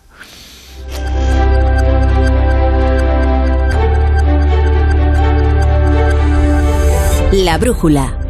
La torre. Este mes el mundo cambiará para siempre, al menos el mundo de los seguros. Porque si cambias tu seguro de coche a línea directa te daremos una oferta que nadie podrá batir, pero nadie en nadie. Te bajamos el precio de tu seguro de coche y tienes un todo riesgo a precio de terceros. Ven directo a lineadirecta.com o llama al 917-700-700. El valor de ser directo. Consulta condiciones. ¡Vigor, Energisil Vigor. Energisil con maca contribuye a estimular el deseo sexual. Recuerda, energía masculina, Energisil Vigor. Me toca la revisión del coche. Eurorepar Car Service. Necesito un taller cerca de casa. Eurorepar Car Service. Se ha encendido una luz del coche. Eurorepar Car Service. Quiero la mejor relación calidad-precio. Eurorepar Car Service. Tu taller multimarca de confianza es Eurorepar Car Service. Eurorepar Car Service. Entonces, ¿con la alarma nos podemos quedar tranquilos aunque solo vengamos de vacaciones? Eso es, aunque sea una segunda vivienda. Si se detecta cualquier cosa, nosotros recibimos las señales y las imágenes. Y sobre todo, la policía también podría comprobarlas, e incluso desalojar la casa. Y con la app puedes ver tu casa cuando quieras. Y si es necesario, viene un vigilante a ver si está todo bien. Protege tu hogar frente a robos y ocupaciones con la alarma de Securitas Direct. Llama ahora al 900-272-272. No pego ojo con el pitido de oído. Toma Sonofim. Sonofim contiene ginkgo biloba para una buena audición y melatonina para conciliar el sueño. Pitidos, Sonofim, de Pharma OTC. El cáncer de mama metastásico es una enfermedad incurable. La mayoría de las pacientes diagnosticadas nos estamos muriendo. Y esto duele. Ponte en mi piel. Porque yo antes era como tú, y tú mañana puedes ser como yo. A pesar de esto, amo la vida. La vida mola. Danos vida. Hazte socio. Cancermamametastásico.es Qué importantes son los bosques en nuestras vidas. ¿Cómo podemos garantizar que seguirán ayudando al planeta en el futuro? Es importante proteger nuestros bosques porque son necesarios en nuestra vida. Por eso, desde Fundación Repsol impulsamos proyectos como Motor Verde, que se dedica a reforestar bosques en España como medida para absorber CO2. Descubre este y otros proyectos en fundacionrepsol.com. Repsol, inventemos el futuro. ¿Estás preocupado por tu colesterol? Toma citesterol. Una cápsula al día de citesterol con berberis ayuda a mantener los niveles normales de colesterol. Recuerda, citesterol. Consulta a tu farmacéutico o dietista. Hola, soy Félix, árbitro experto en pitar penaltis y fueras de juego. Pero cuando tengo que revisar mi contrato de alquiler, siento que me falta el aire. Por eso soy de legalitas, porque sé que con una llamada un experto me ayuda a resolver lo que yo no domino. Hazte ya de legalitas. Y ahora por ser oyente de Onda Cero, y solo si contratas en el 91661, ahórrate un mes el primer año. Legalitas, y sigue con tu vida. El manantial de los sueños, el origen de la Navidad, donde los sueños y la magia se hacen realidad. La experiencia navideña que te devolverá la ilusión, la fantasía y toda la magia de la Navidad. Te esperamos en el Real Jardín Botánico Alfonso XIII. Reserva tus entradas en elorigendelannavidad.com. No pego ojo con el pitido de oído. Toma Sonofim. Sonofim contiene ginkgo biloba para una buena audición y melatonina para conciliar el sueño. Pitidos, Sonofim, de Pharma OTC. Entonces, ¿con la alarma nos podemos quedar tranquilos aunque solo vengamos de vacaciones? Eso es, aunque sea una segunda vivienda. Si se detecta cualquier cosa, nosotros recibimos las señales y las imágenes. Y sobre todo, la policía también podría comprobarlas, e incluso desalojar la casa. Y con la app puedes ver tu casa cuando quieras. Y si es necesario, viene un vigilante a ver si está todo bien. Protege tu hogar frente a robos y ocupaciones con la alarma de Securitas Direct. Llama ahora al 900-272-272. 72 años y emprendes un proyecto de innovación. ¿Ser emprendedor no tiene edad? Con la edad es aún mejor. ¿Tú también quieres hacer cosas increíbles en tu jubilación? Mafre presenta el programa Tu Futuro. La gestión de planes de pensiones que se adapta a ti ahora hasta con un 4% de bonificación por traslado. Consulta condiciones en tu oficina Mafre o en mafre.es. Buenas noches. En el sorteo del Eurojackpot de ayer, la combinación ganadora ha sido 8, 12, 37, 44 y 47 soles para el 7 y para el 10. Recuerda, ahora con el Eurojackpot de la 11, todos los martes y viernes hay botes millonarios. Y ya sabes, a todos los que jugáis a la 11, bien jugado.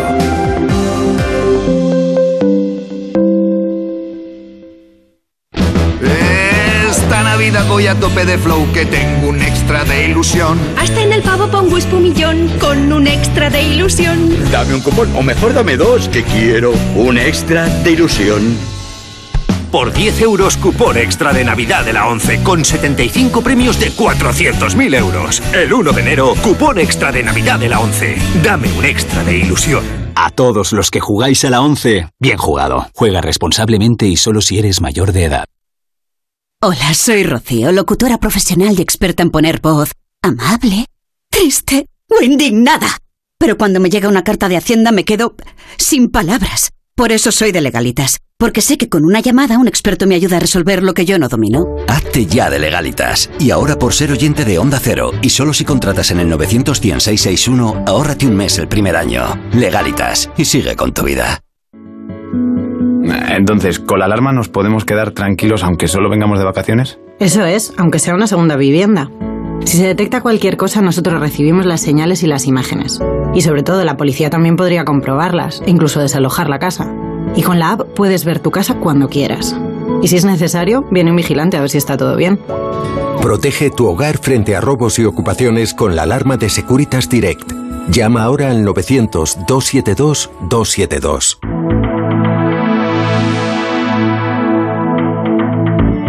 En Onda Cero, La Brújula, Rafa La Torre.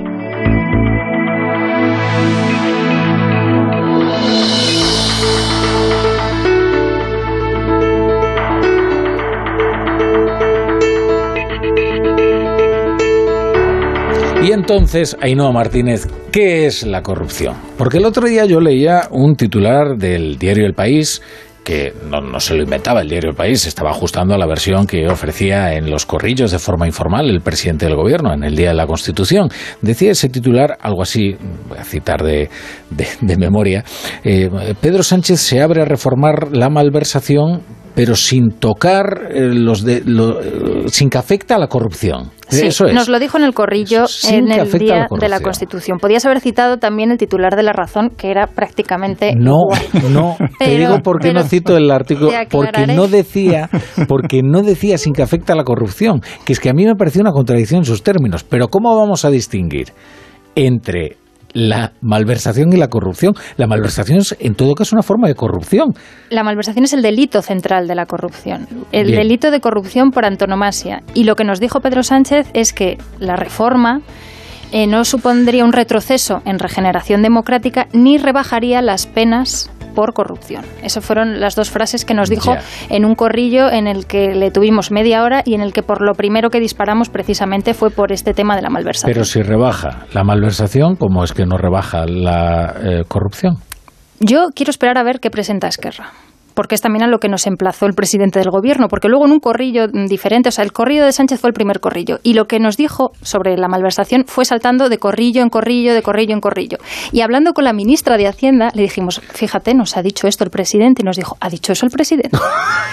con lo cual, yo No, quiero bueno, esperar, claro, quiero esperar eh, a ver qué presenta Esquerra, que es lo que nos dijo el presidente. Vamos a esperar, que por otro lado me parece todavía más grave, porque el gobierno está esperando a que Esquerra le marque la pauta que ya sabemos que es más grave todavía, porque nosotros pensábamos, vaya, ya es grave que el gobierno vaya a negociar con Esquerra precisamente los términos exactos de la nueva tipificación del delito de administración negligente o como le quieran llamar a lo que surja después de la reforma de la malversación. Ahora, si encima es que es iniciativa de Esquerra, ya me parece muchísimo más grave, se, claro. Se estará negociando, pero el problema es que públicamente tú, eh, la imagen que trasladas es de auténtica subordinación a lo que presente Esquerra. Y ese es el principal problema. Luego, una vez que se concrete, ya veremos en, el gobierno nos llamaban a estudiar el derecho comparado. Nos decían, fijaros en las eh, legislaciones de Portugal, Italia, Francia. Eh, bueno, yo me miré la mm. legislación de Francia y en la legislación de mm. Francia hay muy pocas diferencias porque de hecho no hay la diferencia entre el enriquecimiento personal y el no enriquecimiento personal porque lo que todo apunta mm. es que se va a dar marcha atrás a la reforma que hizo en 2015 el Partido Popular, que, que, borró esa, esa diferenciación y esto supone supone eh, una crisis de credibilidad para el propio gobierno. Ya ha tenido muchas, eh, la, credibilidad está bajo mínimos, pero este hay que recordar que es el gobierno que llegó al poder a lomos de una ah, moción de ah, censura ah, a la corrupción. después de la sentencia de la Gürtel a Mariano Rajoy. En, en el gobierno a título lucrativo, además. Precisamente. claro, y esto puede generar un efecto indeseado. Hemos visto el efecto indeseado de la ley del solo sí es sí, que es ese goteo de rebajas de penas y ese goteo de escarcelaciones de agresores sexuales. Si ahora se produjera un goteo de escarcelaciones de políticos corruptos, hmm. de determinadas tramas, mm, Gürtel, Casonos, esa es una imagen demoledora para el gobierno de coalición progresista. Los abogados de la Púnica, y esto nos lo cuentan muy bien además nuestros compañeros de Don Acero Castilla y León, estaban preparados preparando ya una batería de recursos, sabiendo que probablemente pudieran ajustarse el caso de sus clientes a una, a una rebaja eh, penal. Totalmente, pero la clave de, esta situación, lo que comentabais antes, que parte de Esquerra Republicana, y a mí me consta, porque lo he vivido en directo, Oriol Junqueras ha llamado a varios ministros, a destacados dirigentes de este país para conseguirlo. Y no lleva, no ha parado y no va a parar hasta que intentar conseguirlo. ¿Por qué? Porque él tiene debajo de él a 200, 300 altos cargos que estuvieron presentes durante la decisión del año 2017, que les afecta directamente y quieren salir o evitar entrar en la cárcel. Esta es la, clave de bóveda de, la situación en la que estamos en este momento. ¿no? Y que Pedro Sánchez admita públicamente en el corrillo, efectivamente, de ayer, en el Congreso de los Diputados, diciendo que esto va a salir adelante a iniciativa de Esquerra, es que es espeluznante. Hmm. Es que al final, que hace el golpe, al final eh, se beneficia es una reforma con nombres y apellidos. Yo es que creo que cuando el otro día, hace, o hace un par de semanas, este rufián nos decía aquello de que, bueno, mm, puede ser una reforma que no afecta a la corrupción, pero sí a, en fin, en concreto y específicamente a los casos de sedición que ya no son porque ya no, son, no es sedición, ahora son desórdenes públicos, ¿no? Mm. Claro, si no hay sedición, malversación para la sedición no puede haber, ¿no? Malversación para desórdenes públicos no sabemos si hay, ¿no? Entonces, a lo mejor por aquí lo quieren colocar, ¿no? Eh, porque, evidentemente, eh, la malversación es lo que es. Es decir, un dinero que tiene que, que está presupuestado para unas, eh, unos determinados eh, gastos o inversiones, al final, al final usted lo que ha hecho es que lo ha cogido de aquí y lo ha colocado en otro sitio. ¿Le ha beneficiado o no? Puede ocurrir que a lo mejor se ha llevado 3.000 euros y le va a caer una condena. Y sin embargo, si, ha, si se trata de una malversación de 600.000 euros, eh, resulta que no le cae nada, mm. como sería en el caso Griñán, ¿no? Bueno, no deja de ser una cosa ciertamente eh, extraña. Y al final, yo es que lo que creo es que eh, Pedro Sánchez ve que pese a todas las cosas que hace, el indulto, parecía que iba a pasar los indultos, que iba a pasar algo. Bueno, no pasa nada. ahora hago la sedición y las encuestas me siguen dando que estoy aquí fenomenal. Entonces, aquí que vamos a por todas. Leguina, fuera el tema de, de la malversación, si hemos hecho todo lo anterior, mm, pues ¿por qué no vamos a hacer esto si efectivamente este se vehicula, no sé de qué manera, porque ciertamente es extrañísimo, a ver cómo lo vas a vehicular para que no afecte a un caso de, de sedición o de desórdenes públicos, pero sí afecte a todo lo demás, ¿no? Ciertamente es muy extraño, pero mm, por ahí es por donde quieren ir, porque por otro sitio, efectivamente, al final se te cae la legislación encima, que por cierto, hablando de legislación, yo digo, mire, una legislación que se hace pensando en favorecer específicamente a unas personas determinadas, y no nos engañemos que esto es esta legislación. Faltan por poner los nombres, pero sabemos cuáles son los nombres, podríamos ponerlos. Esta es una legislación corrupta, porque no se puede hacer una legislación pensando en personas concretas, es una legislación prevaricadora. Y eso, por cierto, que también tendría que algunos que, que, que, que en fin, que estén bien eh, metidos en, el ámbito eh, jurídico debieran darle vueltas porque, caramba, es que con tanto descaro no se puede hacer una cosa que todo el mundo entiende o la inmensa mayoría de las personas entienden que, que, que no se puede hacer porque es una legislación ad hoc y eso debería estar prohibido. Creo que de hecho está prohibido. Lo que pasa es que al final todo se termina haciendo. Hay, expectación por ver qué presenta Esquerra el, viernes, eh, esa reforma quirúrgica y por ver con qué apoyos cuenta, porque cuando se deslizó la idea en un primer momento a modo de globosonda, se hizo la sedición e inmediatamente el independentismo pidió más y Pedro Sánchez dejó la puerta abierta en una entrevista ese domingo en La Vanguardia, se habló de, de reforma quirúrgica sin detallar y los socios, la mayoría de la investidura, se mostraron mm, bastante discrepantes. De hecho, se enfrió mm. la cuestión porque no había unidad dentro del bloque independentista. Lo que otra de las cuestiones que Sánchez nos decía en el corrillo eh, ayer, día 6 de diciembre, era que eh, Cataluña iba a ser un activo electoral para el PSOE y que la cuestión de la sedición y de la malversación ya cerraba el círculo que se había iniciado con los indultos. ¿Qué pasa? Que esto cojea. Sí que es cierto que la sedición se ha iniciado una pedagogía y durante mucho tiempo se ha estado allanando el camino de decir la homologación de delitos, que nos la creeremos o no, pero se ha trabajado en esa vía. El tema de la malversación es totalmente eh, ajeno a ese discurso y tiene muy mala defensa, lo reconocen desde la propia dirección del PSOE eh, y del Gobierno, de que no, saben qué argumentos plantear, porque cuando se les pregunta qué es corrupción, y que, y que si lo que pasó en Cataluña es o no corrupción, no saben qué responder. Luego es que no tiene una lectura en la propia Cataluña un poco difícil, porque tú ahora defiendes la eliminación de la malversación para los que decidieron lo que decidieron en el año 2017, pero ¿qué haces con toda la corrupción catalana que todavía se sigue investigando en los tribunales? Le ha visto ahora el del 3%, por, por ejemplo. ¿Qué haces, claro, qué haces con eso? Y de aquellos que... Ante la opinión catalana y ante la opinión de una esquerra que criticaba a los puyolismos y a, la situación del 3%, ¿qué haces con eso ante tu electorado. Por cierto, el PSC, por eso es que el PSC toda la propuesta del PSC para descabalgar a Puyol era precisamente regeneracionista. Es decir, se basaba no tanto en la impugnación de la construcción nacional que descaradamente estaba llevando Puyol, como en el hecho de que había que ventilar un poquito y abrir las ventanas y que entrase oxígeno porque ahí la corrupción lo estaba negando todo. Con lo cual, fíjate cómo queda el discurso. Ahora, lo que a mí me parece fabuloso es esto que te decían ahí, ¿no? En los corrillos, esto de enseñarte el derecho comparado. O sea, que te vengan aquí no me lo enseñaron, me dijeron que, lo, que lo.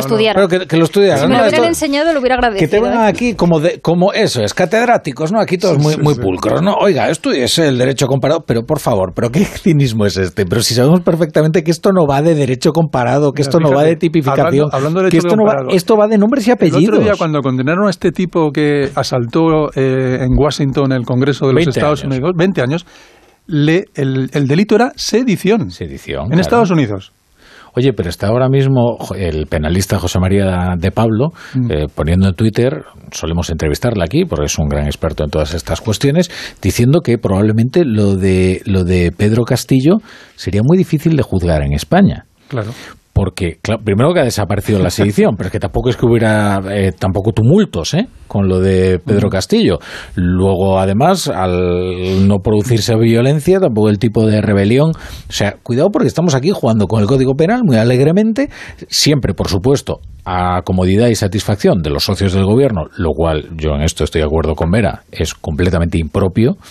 Y, y bueno, al final eso tiene consecuencias y lo hemos visto también ¿eh? con, con, la ley del CSI.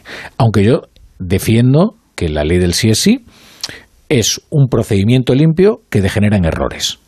Es decir, es diferente, ¿eh? es diferente a lo que está ocurriendo aquí. No se atienden las advertencias. No, no, no, y es verdad, no se atienden las advertencias, no se hacen pero no está buscando favorecer a unas personas con nombres y apellidos.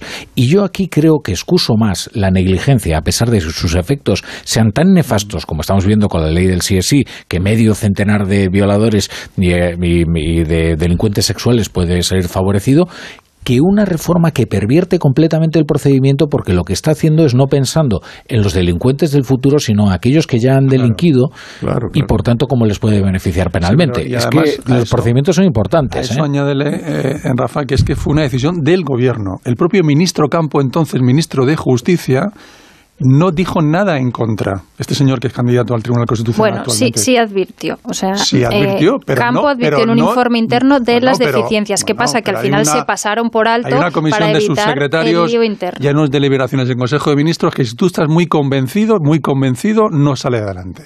No, el problema en la del etapa de gobierno es Carmen que- Calvo no salía adelante eso. el problema del gobierno es que Cuando ha salió Carmen Calvo abierto- salió adelante.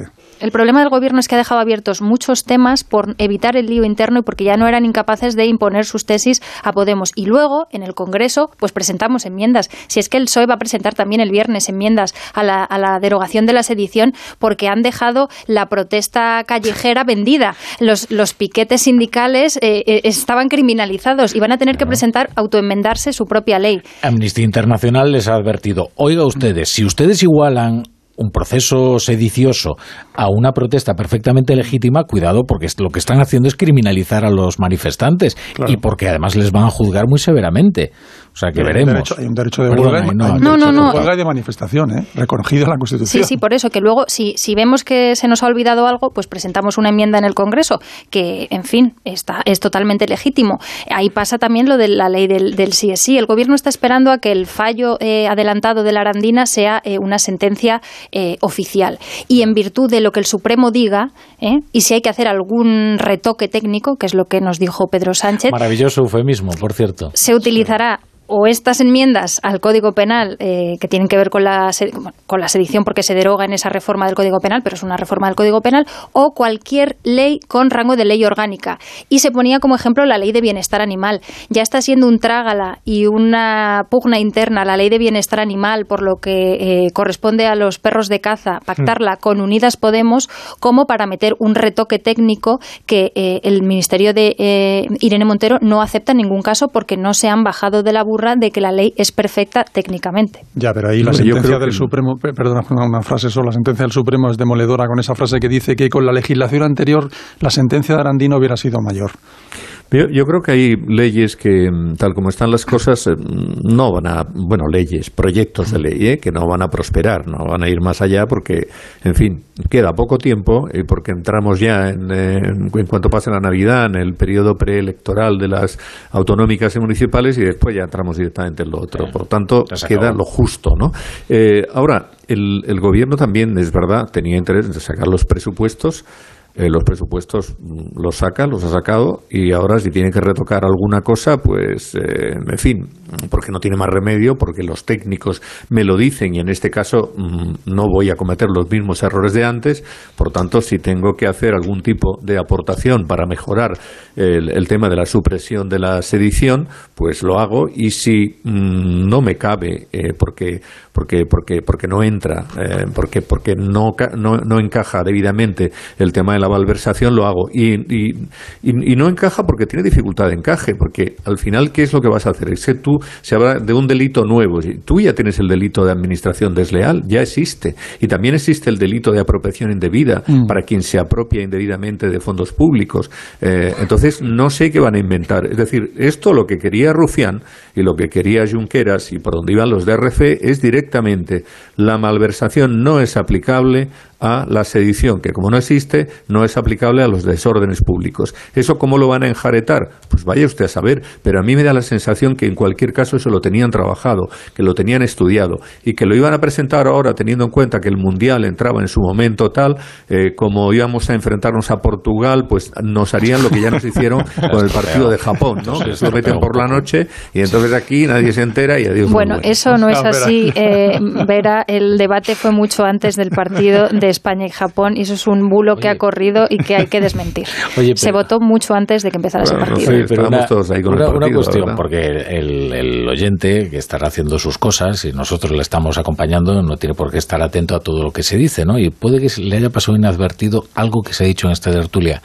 Entonces, el retoque técnico, maravilloso eufemismo, insisto, eh, de la corrección eh, de la ley del solo sí es sí, va a venir a través de la ley de bienestar animal es uno de los ejemplos que, nos pusieron de ley con rango de ley orgánica en la que se puede introducir un cambio eh, de ese calado. Si no eh, se pronuncia el Supremo esta semana para que lleguen el viernes esas enmiendas, pues por ejemplo la de bienestar animal. Entonces ahí cuelan ¿no? Eh, la corrección, entonces mientras aprueban la ley de bienestar animal, además de que las mascotas van a tener unos derechos fabulosos y estupendos, ahí se van a corregir ¿no? este problema. Eso se hace continuamente, continuamente y, sobre todo se hace en leyes, por ejemplo, mm, que tienen que ver, leyes que eh, quizás sean más, más cuestionables, como el tema de las mascarillas, pues se metió una cosita de pensiones. Y ya es difícil no, eso provocó una muy comprensible polémica. Efectivamente. Porque era tomar como rehenes a los pensionistas, porque era con la paquita de las pensiones. Tú pones una disposición adicional que dice, señores, eh, y además aquí vamos a poner esto tan extemporáneo como que es el que se mantiene tiene todavía la obligatoriedad de las mascarillas. Y dices, ah, o sea que te estás parapetando detrás de los pensionistas para que nadie te pueda votar en contra de esto.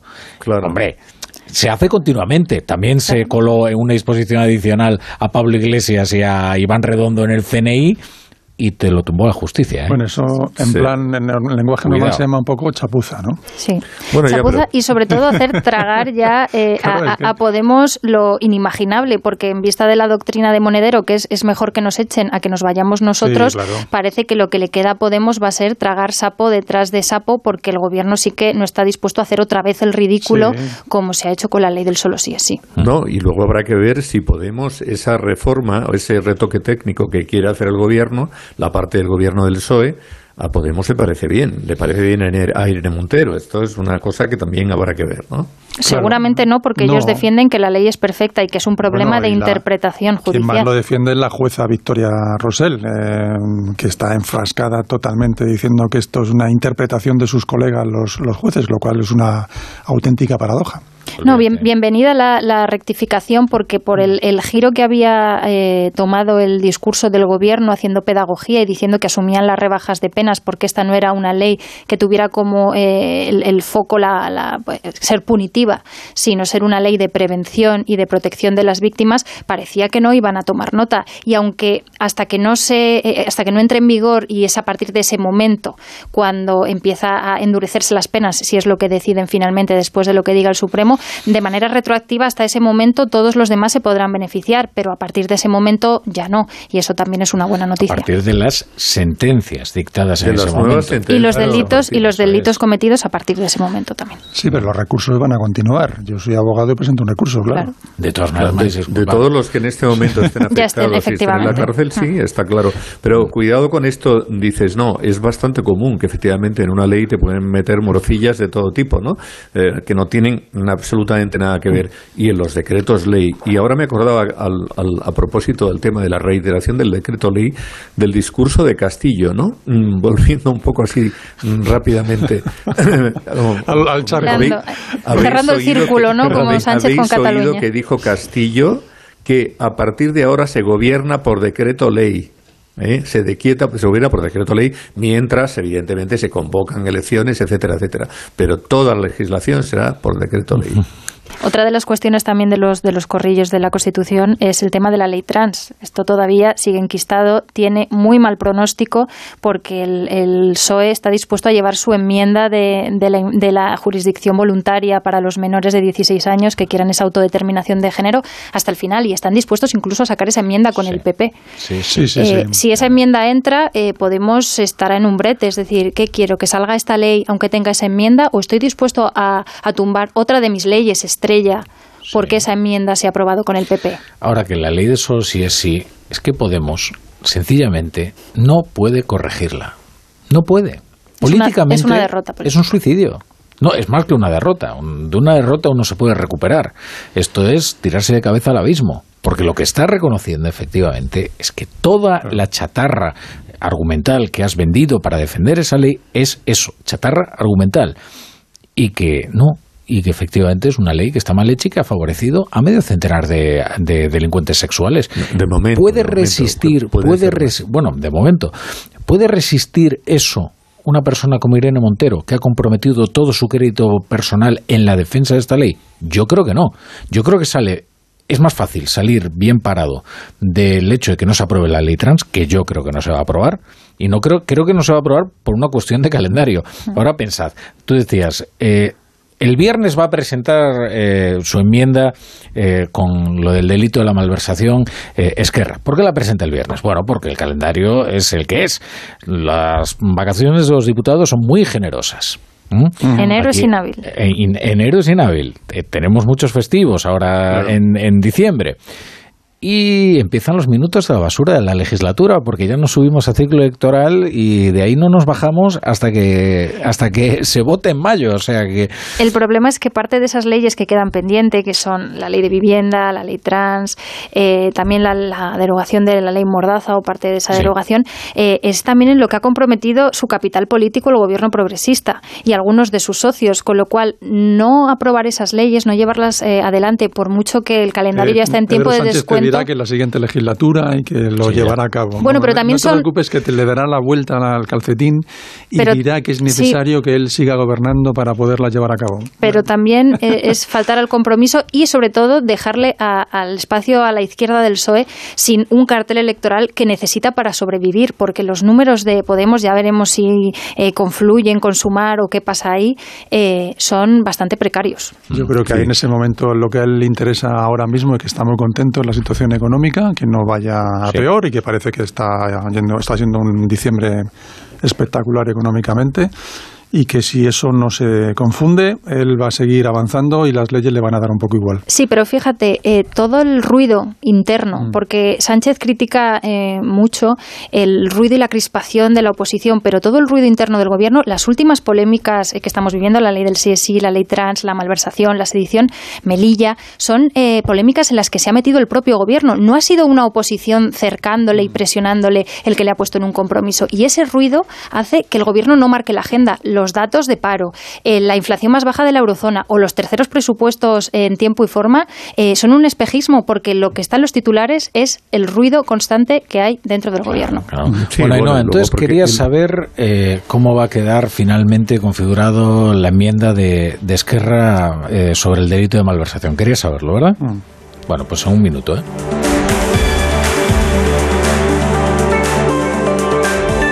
La brújula. La torre. Dicen que detrás de un gran bote del Eurojackpot hay un gran millonario. Esto, ¿y detrás de un gran millonario? Pues que va a haber un... Ahora Eurojackpot, el mega sorteo europeo de la 11, es más millonario que nunca. Este viernes, por solo 2 euros, bote de 75 millones. Eurojackpot de la 11, millonario por los siglos de los siglos. A todos los que jugáis a la 11, bien jugado. Juega responsablemente y solo si eres mayor de edad. Entonces, ¿con la alarma nos podemos quedar tranquilos aunque solo vengamos de vacaciones? Eso es, aunque sea una segunda vivienda. Si se detecta cualquier cosa, nosotros recibimos las señales y las imágenes. Y sobre todo, la policía también podría comprobarlas, e incluso desalojar la casa. Y con la app puedes ver tu casa cuando quieras. Y si es necesario, viene un vigilante a ver si está todo bien. Protege tu hogar frente a robos y ocupaciones con la alarma de Securitas Direct. Llama ahora al 900-272-272. No pego ojo con el pitido de oído. Toma Sonofim. Sonofim contiene ginkgo biloba para una buena audición y melatonina para conciliar el sueño. Pitidos, Sonofim, de Pharma OTC. Llega la semifinal. Me dejáis sin palabras. En directo. Absolutamente brutal. Tú decides los cuatro finalistas. ¡Vamos! Líder y lo más visto de la noche del viernes. El mundo entero va a vibrar. La voz, la semifinal. El viernes a las 10 de la noche en Antena 3. La tele abierta. ¿Estás preocupado por tu colesterol? Toma citesterol. Una cápsula al día de citesterol con berberis ayuda a mantener los niveles normales de colesterol. Recuerda, citesterol. Consulta a tu farmacéutico o dietista. Hola, soy Marta, cantante de ópera experta en arpegios. La la la la y octavas. La la. Pero cuando tengo que reclamar una factura me quedo sin voz. Por eso soy de legalitas, porque sé que con una llamada un experto me ayuda a resolver lo que yo no domino. Hazte ya de legalitas. Y ahora por ser oyente de Onda Cero y solo si contratas en el 91661, ahórrate un mes el primer año. Legalitas y sigue con tu vida. Con el frío es fundamental cuidar de nuestros huesos. Ahora con Flexium puedes. Flexium con manganeso ayuda al mantenimiento de los huesos. Flexium, consulte a su farmacéutico o dietista. ¿Tiene tu empresa una iniciativa de voluntariado o quiere participar en un proyecto de acción social? Forética, en colaboración con A3 Media, organiza Give and Gain, la Semana de la Acción Social y el voluntariado de la empresa. Del 12 al 20 de diciembre, entra en forética.org e inscríbete. La oportunidad de mejorar la calidad de vida de las personas en tus manos. Únete.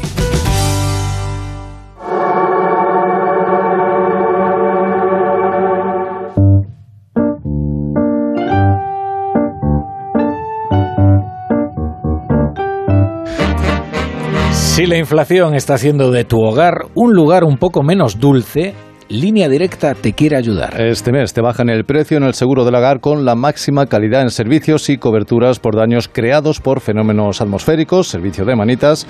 Así, si te cambias a Línea Directa, tu hogar volverá a ser un hogar. Ve directo a lineadirecta.com o llama al 917-700-700. 917-700-700. El valor de ser directo.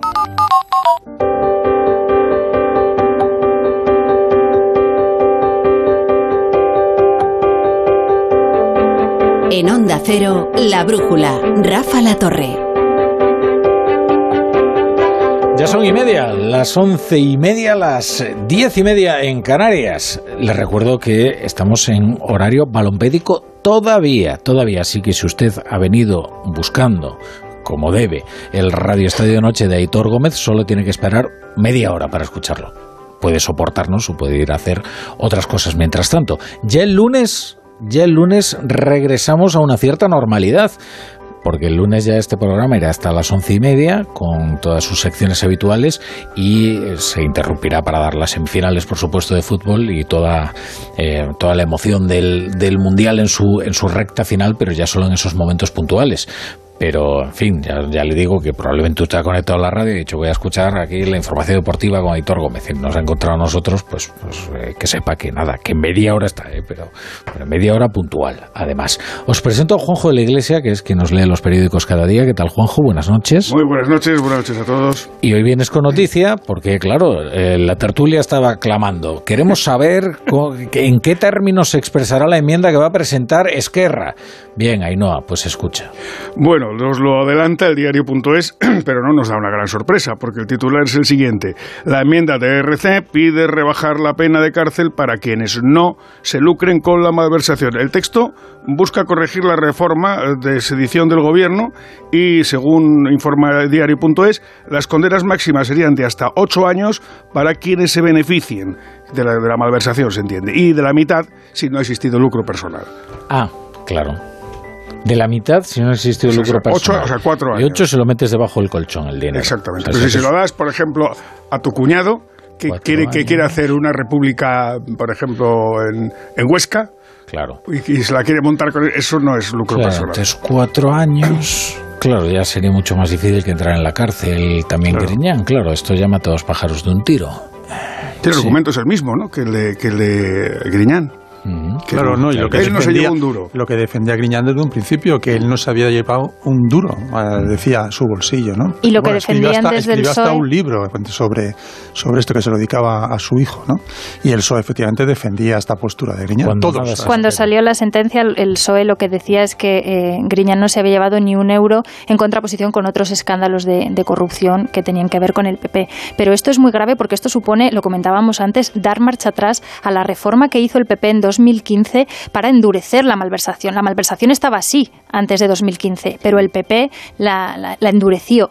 Y si el gobierno... Hmm ahora da marcha atrás a una reforma del PP, ¿en qué posición queda el gobierno que siempre ha dicho que es un ejemplo de regeneración democrática eh, en contraposición con una moción de censura? sí, sí, sí. O sea, el crédito estaría totalmente comprometido de este gobierno. Sí, porque Rajoy, que se sepa, tampoco se lo había llevado a su casa, se lo había metido bajo el colchón. O sea, estamos hablando de una, como que la fórmula que utilizó de Prada, en aquel entrecomillado de la sentencia de la Gürtel era beneficiario a título lucrativo.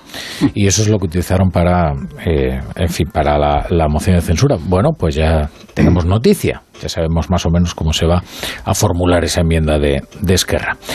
Más periódicos de papel. Pues eh, la portada, por ejemplo, de La Razón, la que encontrarán los lectores mañana en los kioscos, trae antes de la mancheta una ah. frase, entre, una frase eh, que adelanta una noticia del interior. España, dos meses del solo sí es sí y 61 años de rebajas a violadores. Esta sería la primera frase que se lee en la portada de La Razón en papel de mañana. Por lo demás, abre con una noticia de información nacional. Los socialistas preocupados ante el 28M. Ganar no basta. A la derecha, en la página, una fotografía de Joaquín Leguina con este titular. Sánchez expulsa a Leguina del PSOE por hacer, no sé por qué hacer, a lo mejor lo puede explicar eh, Ainhoa, por hacer entre comillas, y el resto sin comillas, campaña por Ayuso.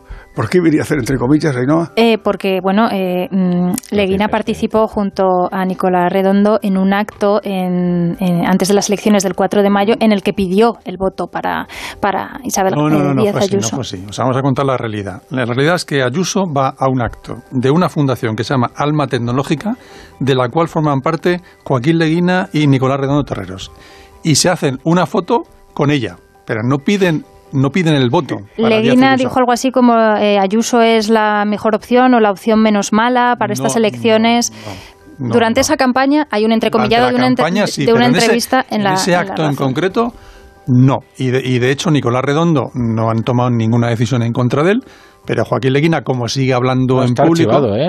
el expediente De, Nicolás Redondo está archivado. Sí, pero como Joaquín Leguina sigue hablando en público y es colaborador, es tertuliano y tiene actividad, pues han decidido eh, acabar con él. Hacer este tipo de, declaraciones es eh, causa de expulsión del Partido Socialista.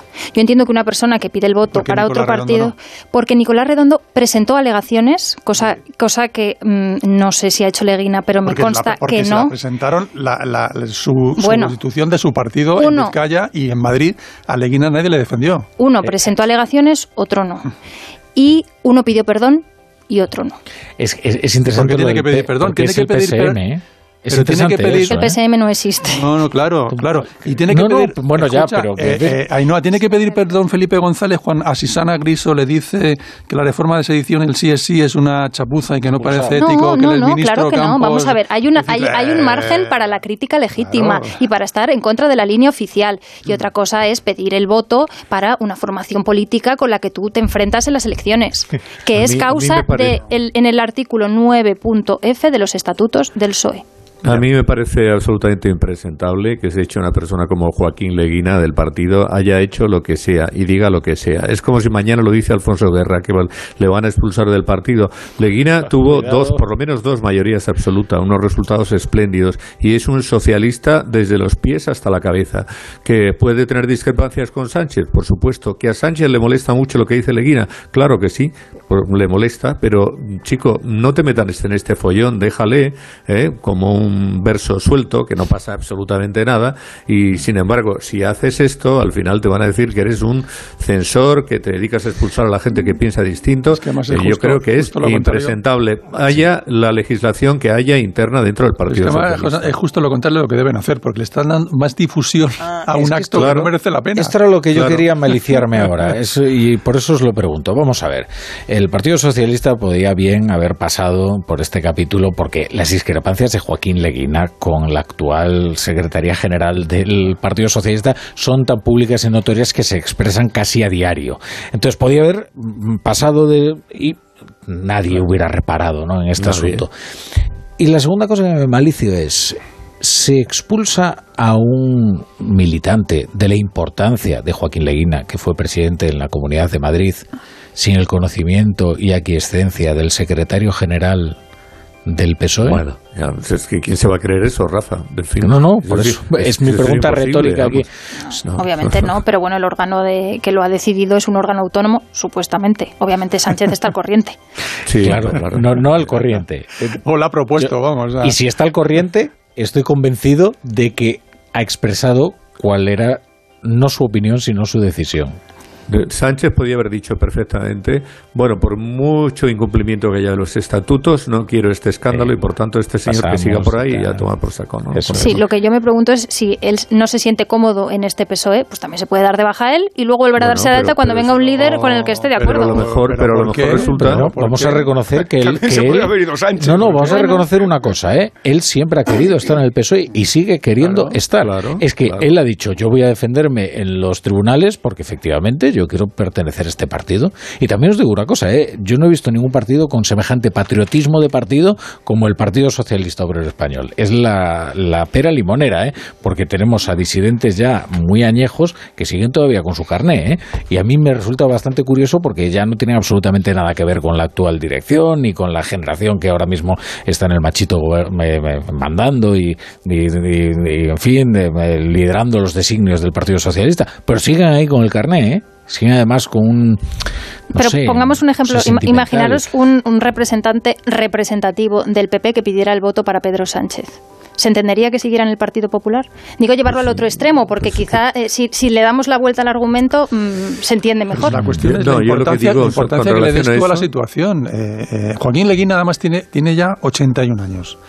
Tiene una actividad permanente a pesar de su edad. O sea, él va a continuar con su vida. Déjale en paz. Siendo una persona del, del, del PSOE de toda la vida, lo que ha representado, ¿por qué no, no por qué solamente no lo va? único. por qué no? Además, si el PSOE, las mayores críticas de un partido se hacen siempre dentro del PSOE. Los mayores Pero críticos además- de un partido están dentro del PSOE.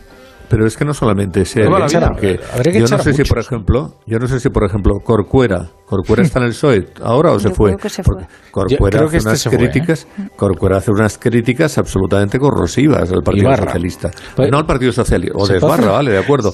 Al- a- no al Partido Socialista, a Sánchez. Bueno, yo lo que creo con relación Pero a que esa- esta cuestión es pedir el voto para otro partido político, no hacer críticas a Pedro Sánchez. Pedir el voto para otro partido político, causa de expulsión en los estatutos del PSOE. Es que Bueno, son las normas, que- que- son las normas. Me refiero, que si él sí, hubiera presentado sí. alegaciones, quizá se le hubiera escuchado y le hubiera pasado como co- con, Nicolás Redondo. No lo ha hecho. Bueno, veremos aquí también quién tiene responsabilidad en esto. Hay una responsabilidad, el que emite eh, el pronunciamiento, el que no presenta alegaciones y que cuando le echan se lleva las manos a la cabeza. Bueno, que el lo peleen los tribunales y veremos. te traslada al PSOE. A mí Joaquín Leguina personalmente no me ha dicho eso. No me ha dicho eso. Él dice justo lo contrario. Él dice que presentó alegaciones, pero que el PSM pasó de él. Y que Nicolás Redondo lo hizo, su partido le apoyó y ahí está. Se han olvidado del tema. Entonces cada uno dice una cosa distinta. ¿Qué cosas? El argumentario del PSOE, el argumentario del señor Leguina que está solo y abandonado en este mundo. ¿Y a Tomás Gómez lo han echado ya?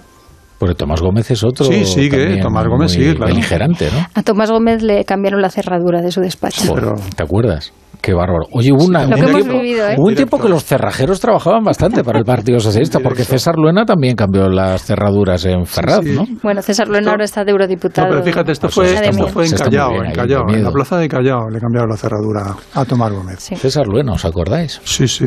Qué tiempo. Parece que ha pasado una eternidad. Eh, Juanjo, más periódicos. Más periódicos. Por ejemplo, perdón, por ejemplo, ABC, que abre con este asunto. Esquerra Republicana de Cataluña exigirá un referéndum a Sánchez si quiere repetir mandato.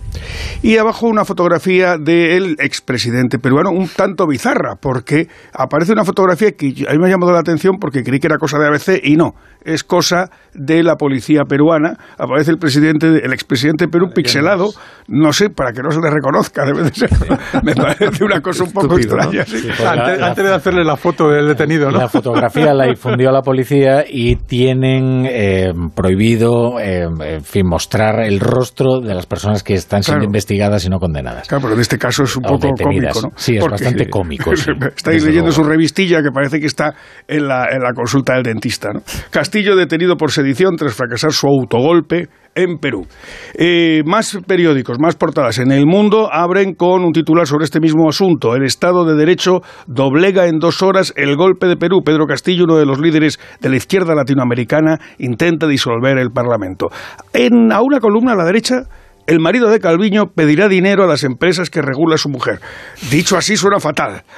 Es muy bien lo que querrán decir con esto, pero suena muy mal. Lo cierto es que esta exclusiva, esta primicia de, de, Juan Malamet, que lleva varios días eh, el mundo con ella, eh, es interesante, es reveladora de un estado de, de la situación. ¿eh? ¿eh? yo no sé si ha incurrido en algún ilícito, y eso ya pues la justicia lo, lo, dirimirá, pero lo cierto es que no hay ni siquiera ya el más mínimo pudor. En, oiga, es que no hace falta que incurra en un conflicto evidente, abierto. Es que sencillamente usted está en una posición, la de vicepresidenta, en la que tiene que cuidar mucho que su entorno eh, no se beneficie absolutamente de nada o no le puedan decir a usted absolutamente nada. Y en todo este proceso lo que se ve es que, que no se ha cuidado absolutamente nada, ni, pero ni las maneras ni las formas. No tiene, no tiene sentido que sea elegido un cargo público alguien que tenga relación con una parte importante del gobierno. No, no, no, tiene, no tiene ninguna lógica. Además, como si no nos fuéramos a enterar. o sea, me parece que, que, es pecar un poco de, de, naif. Lo extraño, lo, completamente extraño, es que con una posición tan relevante como la que tiene la vicepresidenta primera, pues al final se la juegue por esto. claro, que esto, esto es un tema, o sea, puede ser un tema que esté simplemente desde el punto de vista estético que no es eh, admisible, pero es que es gravísimo desde el punto de vista, no sé, de la imagen que puede tener y proyectar ante la sociedad. ¿Alguna portada más, Juanjo? El país, el país que abre con este asunto también de Perú. Destituido el presidente de Perú tras intentar disolver el Congreso. A una columna a la derecha, Alemania desarticula una trama golpista de ultraderecha. 25 detenidos por el plan para tomar el Bundestag y derrocar al gobierno. Aquí no sé si será uno, como es eso? Unos desórdenes agravados, o cómo se llama eso. Ahí me temo que sí que cabe en el tipo de rebelión. Esto ¿eh? yo creo que van directamente a la cárcel. Sí, sí, Eso, parece. Y luego esto Por cierto, esto también es bastante útil para ver también como eh, Alemania defiende la integridad de su Estado. ¿eh? Porque aquí eh, se ha llegado a decir unas cosas acerca de la legislación alemana y de la tranquilidad con la que asumen los delitos contra el orden constitucional que a mí me parece fabuloso. Como si Alemania permitiese, por ejemplo, la amputación de su territorio sin prácticamente mover un dedo. Pero sí, además con un sistema muy parecido a nosotros con los Länder, que son como comunidades autónomas. Por cierto, muchas de ellas no tienen tantas competencias como las nuestras. No, desde luego que no. Ha llegado otro periódico. Acaba de llegar ese mismo. El periódico. Hay una fotografía sobre el accidente de tren que ha habido en Cataluña con este titular. Pudo haber sido mucho peor. Dos trenes con 1.300 viajeros chocan en Muncada y causan 155 heridos en un día con niebla. La alcaldesa denuncia la peligrosidad de la curva de la estación. Y he leído, una ojeadilla a la prensa internacional y me he fijado en la portada del Time, que en la que se nombra persona del hombre del año a, a Zelensky, una portada pues, en la línea de las del Time, pues, eh, estéticamente muy, muy conseguida. Y luego en Liberación, el, el periódico francés, una curiosa entrevista, entrevista con un robot, sobre este asunto de la inteligencia mm. artificial conversacional capaz de mantener conversaciones coherentes e incluso de escribir artículos. Comentábamos antes como el artículo de Javois hoy, en los primeros párrafos está escrito por el robot. Sí, arranca Javois con... Eh, bueno, en realidad casi da el pego, ¿no? Y entonces hay un momento en el que dice, no, todo esto lo ha escrito la inteligencia artificial. Yo he hecho varias pruebas, ¿eh? y es bastante curioso, ¿eh? Y, eh, bueno, sintácticamente es mucho mejor que muchos columnistas, ¿eh? esto vamos a decirlo ya directamente. ¿eh? Eh, luego lo que pasa es que es verdad que, que incurren algunos equívocos y tal, y, sobre todo en algunas anacronías y tal. Pero, pero la verdad es que es bastante interesante trastear con esa máquina. Yo le pedí que, que redactara la carta de dimisión de Irene Montero. Y ¿También? no, no, es curioso y, y la verdad es que sirve. O sea, sirve. O sea, se la han mandado a Irene No, no, no, no, no. Quiero decir, quería saber. Propuesta de colaboración. Con, la ley del sí es sí, ¿no? Digo, oye, imagínate que mañana Irene. Y la verdad es que sirve, ¿eh? Porque tal y como la tiene redactada, tal y como. O sea, cuidado, cuidado, que el tertuliano robot está a punto de llegar. Claro, es que Rafa, si pensábamos que el- los robots eh, y la, y la inteligencia artificial no iba a afectar al periodismo, pues fíjate lo equivocados que estamos, ¿no? De hecho, en, en- en la mayor- las principales agencias internacionales, AP, Reuters, eh, buena parte del trabajo ya directamente de las noticias las redactan máquinas, las redactan la inteligencia artificial y no pasa nada. Es verdad que no estamos hablando de artículos en profundidad ni de novelas, pero ¿por qué no? Perfectamente lo van a poder hacer sin, sin ningún problema. La realidad es que la inteligencia artificial, al paso que va, eh, va a sustituir al hombre en prácticamente todas las profesiones, por supuesto también en el periodismo. Algo, algo, que, algo quedará. Algo que- bueno, pero es verdad que, por ejemplo, me contaban hace un poco un, un experto que podía escribir, tú le mandabas los siete libros estos de Harry Potter a la inteligencia artificial, se los metía en la memoria y te escribía una serie de páginas y que parecían exactamente igual como si lo estuviera escribiendo Rowling. Igual inventa incluso más, ¿no? Que, que en fin. Bueno, el alma yo creo que es insustituible. Vamos, alma a, sí, vamos a quedarnos con eso. Estamos ya trascendentes hasta ahora. Y yo quería hacerle un, apunte, un apunte de portada a, a Juanjo. Ha dicho el personaje del año eh, para Time es Zelensky y las heroínas del año para Time son las mujeres de Irán. Creo que es importante poner en valor la valentía de las mujeres de Irán y cómo poco a poco veremos que no, si no es solo cosmético el tema de la policía de la moral, si van doblando el pulso a ese régimen Además, es asesino. un tema de que se está hablando poco. Eh, Las hemos dejado de lado. sí. Yo me acuerdo de las mujeres afganas también, que pusimos mucho el foco en ellas cuando pasó todo lo de Afganistán y luego ya enseguida nos vamos a otras cosas. Bueno, porque hacen como han hecho los chinos hoy con el tema de la, del, de- del COVID cero, ¿no? Que Ah, es que rebajas un poco la presión, pero vas a, a seguir haciendo lo que consideres oportuno. Ahora no se llamará policía eh, religiosa, sino que le pondrán otro nombre y seguirán funcionando exactamente igual en cuanto pase el huracán, ¿no? Bueno, pero allí se están jugando la vida y hay muchas Total, mujeres que van claro, sin velo claro, por la calle, con lo cual si no reconoces la autoridad de esa policía de la moral, poco sentido tiene aunque la- le pongas otro nombre. Sin embargo, algo, algo ha ocurrido ahí, ¿eh? y es la pérdida de respeto también a, a algunos clérigos a, los que les levantan el turbante sin es muy absolutamente ningún problema. Eh, mira, le he pedido aquí a la máquina. a- Bueno. Es que he hecho una prueba. Le he pedido aquí a la inteligencia artificial, le he dicho, escribe un poema con rima consonante sobre la eliminación de España del Mundial.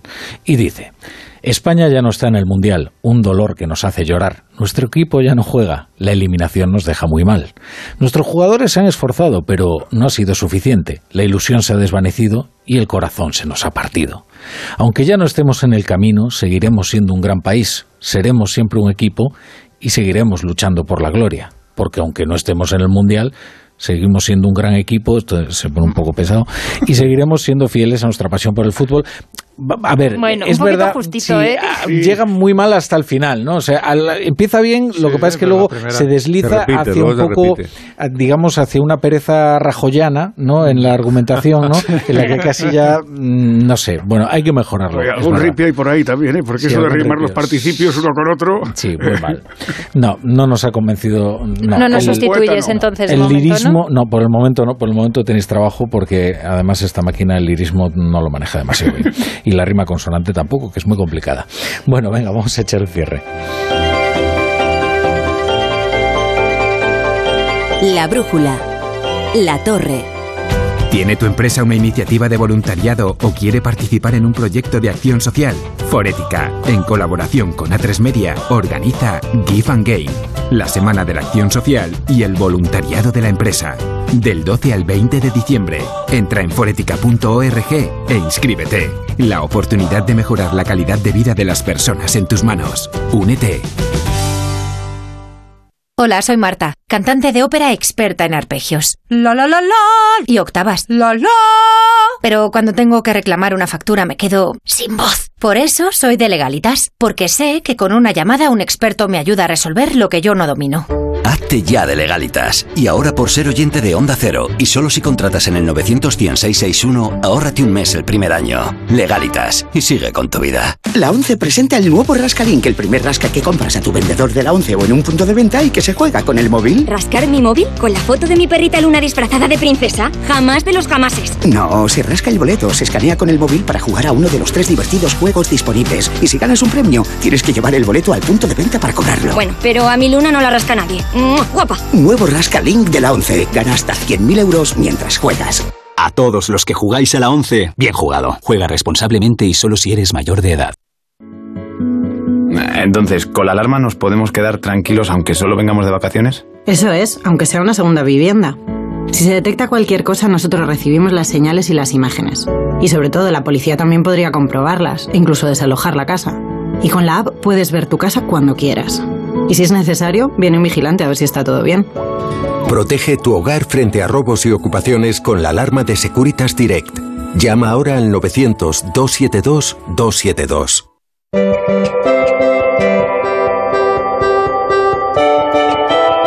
Roberto Brasero, buenas noches. Hola, buenas noches, Rafa La Torre. Bueno, estos señores querrán saber qué tiempo va a hacer mañana. Esto antes de irse a acostar. Claro. estos señores, cuando estás en casa ya la visita sobra y dicen, bueno, estos señores se querrán ir a acostar. Eres tú el que quiere que se vayan, ¿no? Pues mira, que no se acuesten, que luego vienen los deportes muy interesantes.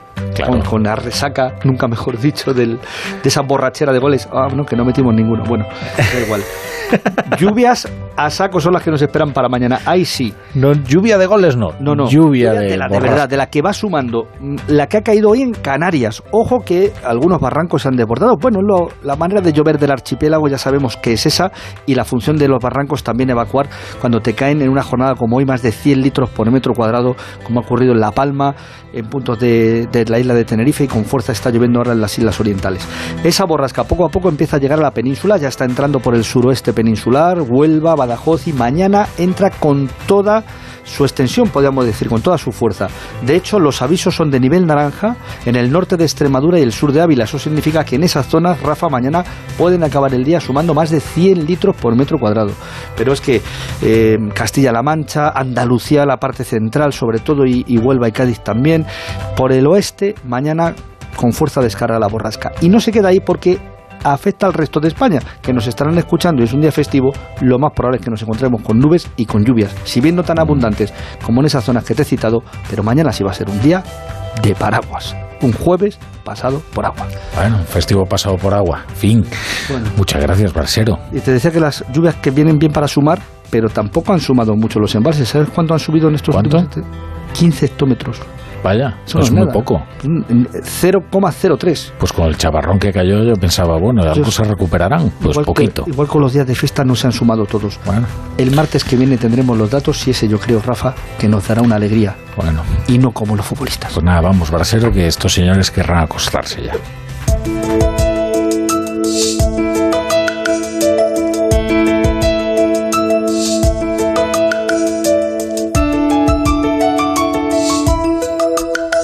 ¿Sabéis lo que pasa? Que Chapo Paolaza generalmente viene aquí con las llaves, echa el cierre y además si se pone muy lírico. Entonces hemos decidido cambiarlo por la máquina esta, que es el chat GPT. Y le hemos pedido que hiciera el cierre de hoy, de la brújula, pero no nos ha convencido porque ya habéis visto que no se le da demasiado bien, cuando se pone así ñoño, ¿no? La, ma- la- la máquina. Entonces vamos a pedirle a Chapo Paolaza que vuelva mañana. Ah, Porque la habíamos despedido, pero bueno, con esto los fijos discontinuos no va a haber ningún problema. O sea que, bueno, queridos, Ainhoa Martínez, muchas gracias por estar aquí una vez más en la brújula. Buenas noches. muchas gracias, José Antonio Vera. Muchas gracias a vosotros. José Manuel. González, Un muchas placer, como gracias. siempre. Y Juanjo de la Iglesia, hasta mañana. Hasta mañana, Ahora ustedes se quedan con Aitor Gómez y el Radio Estadio Noche.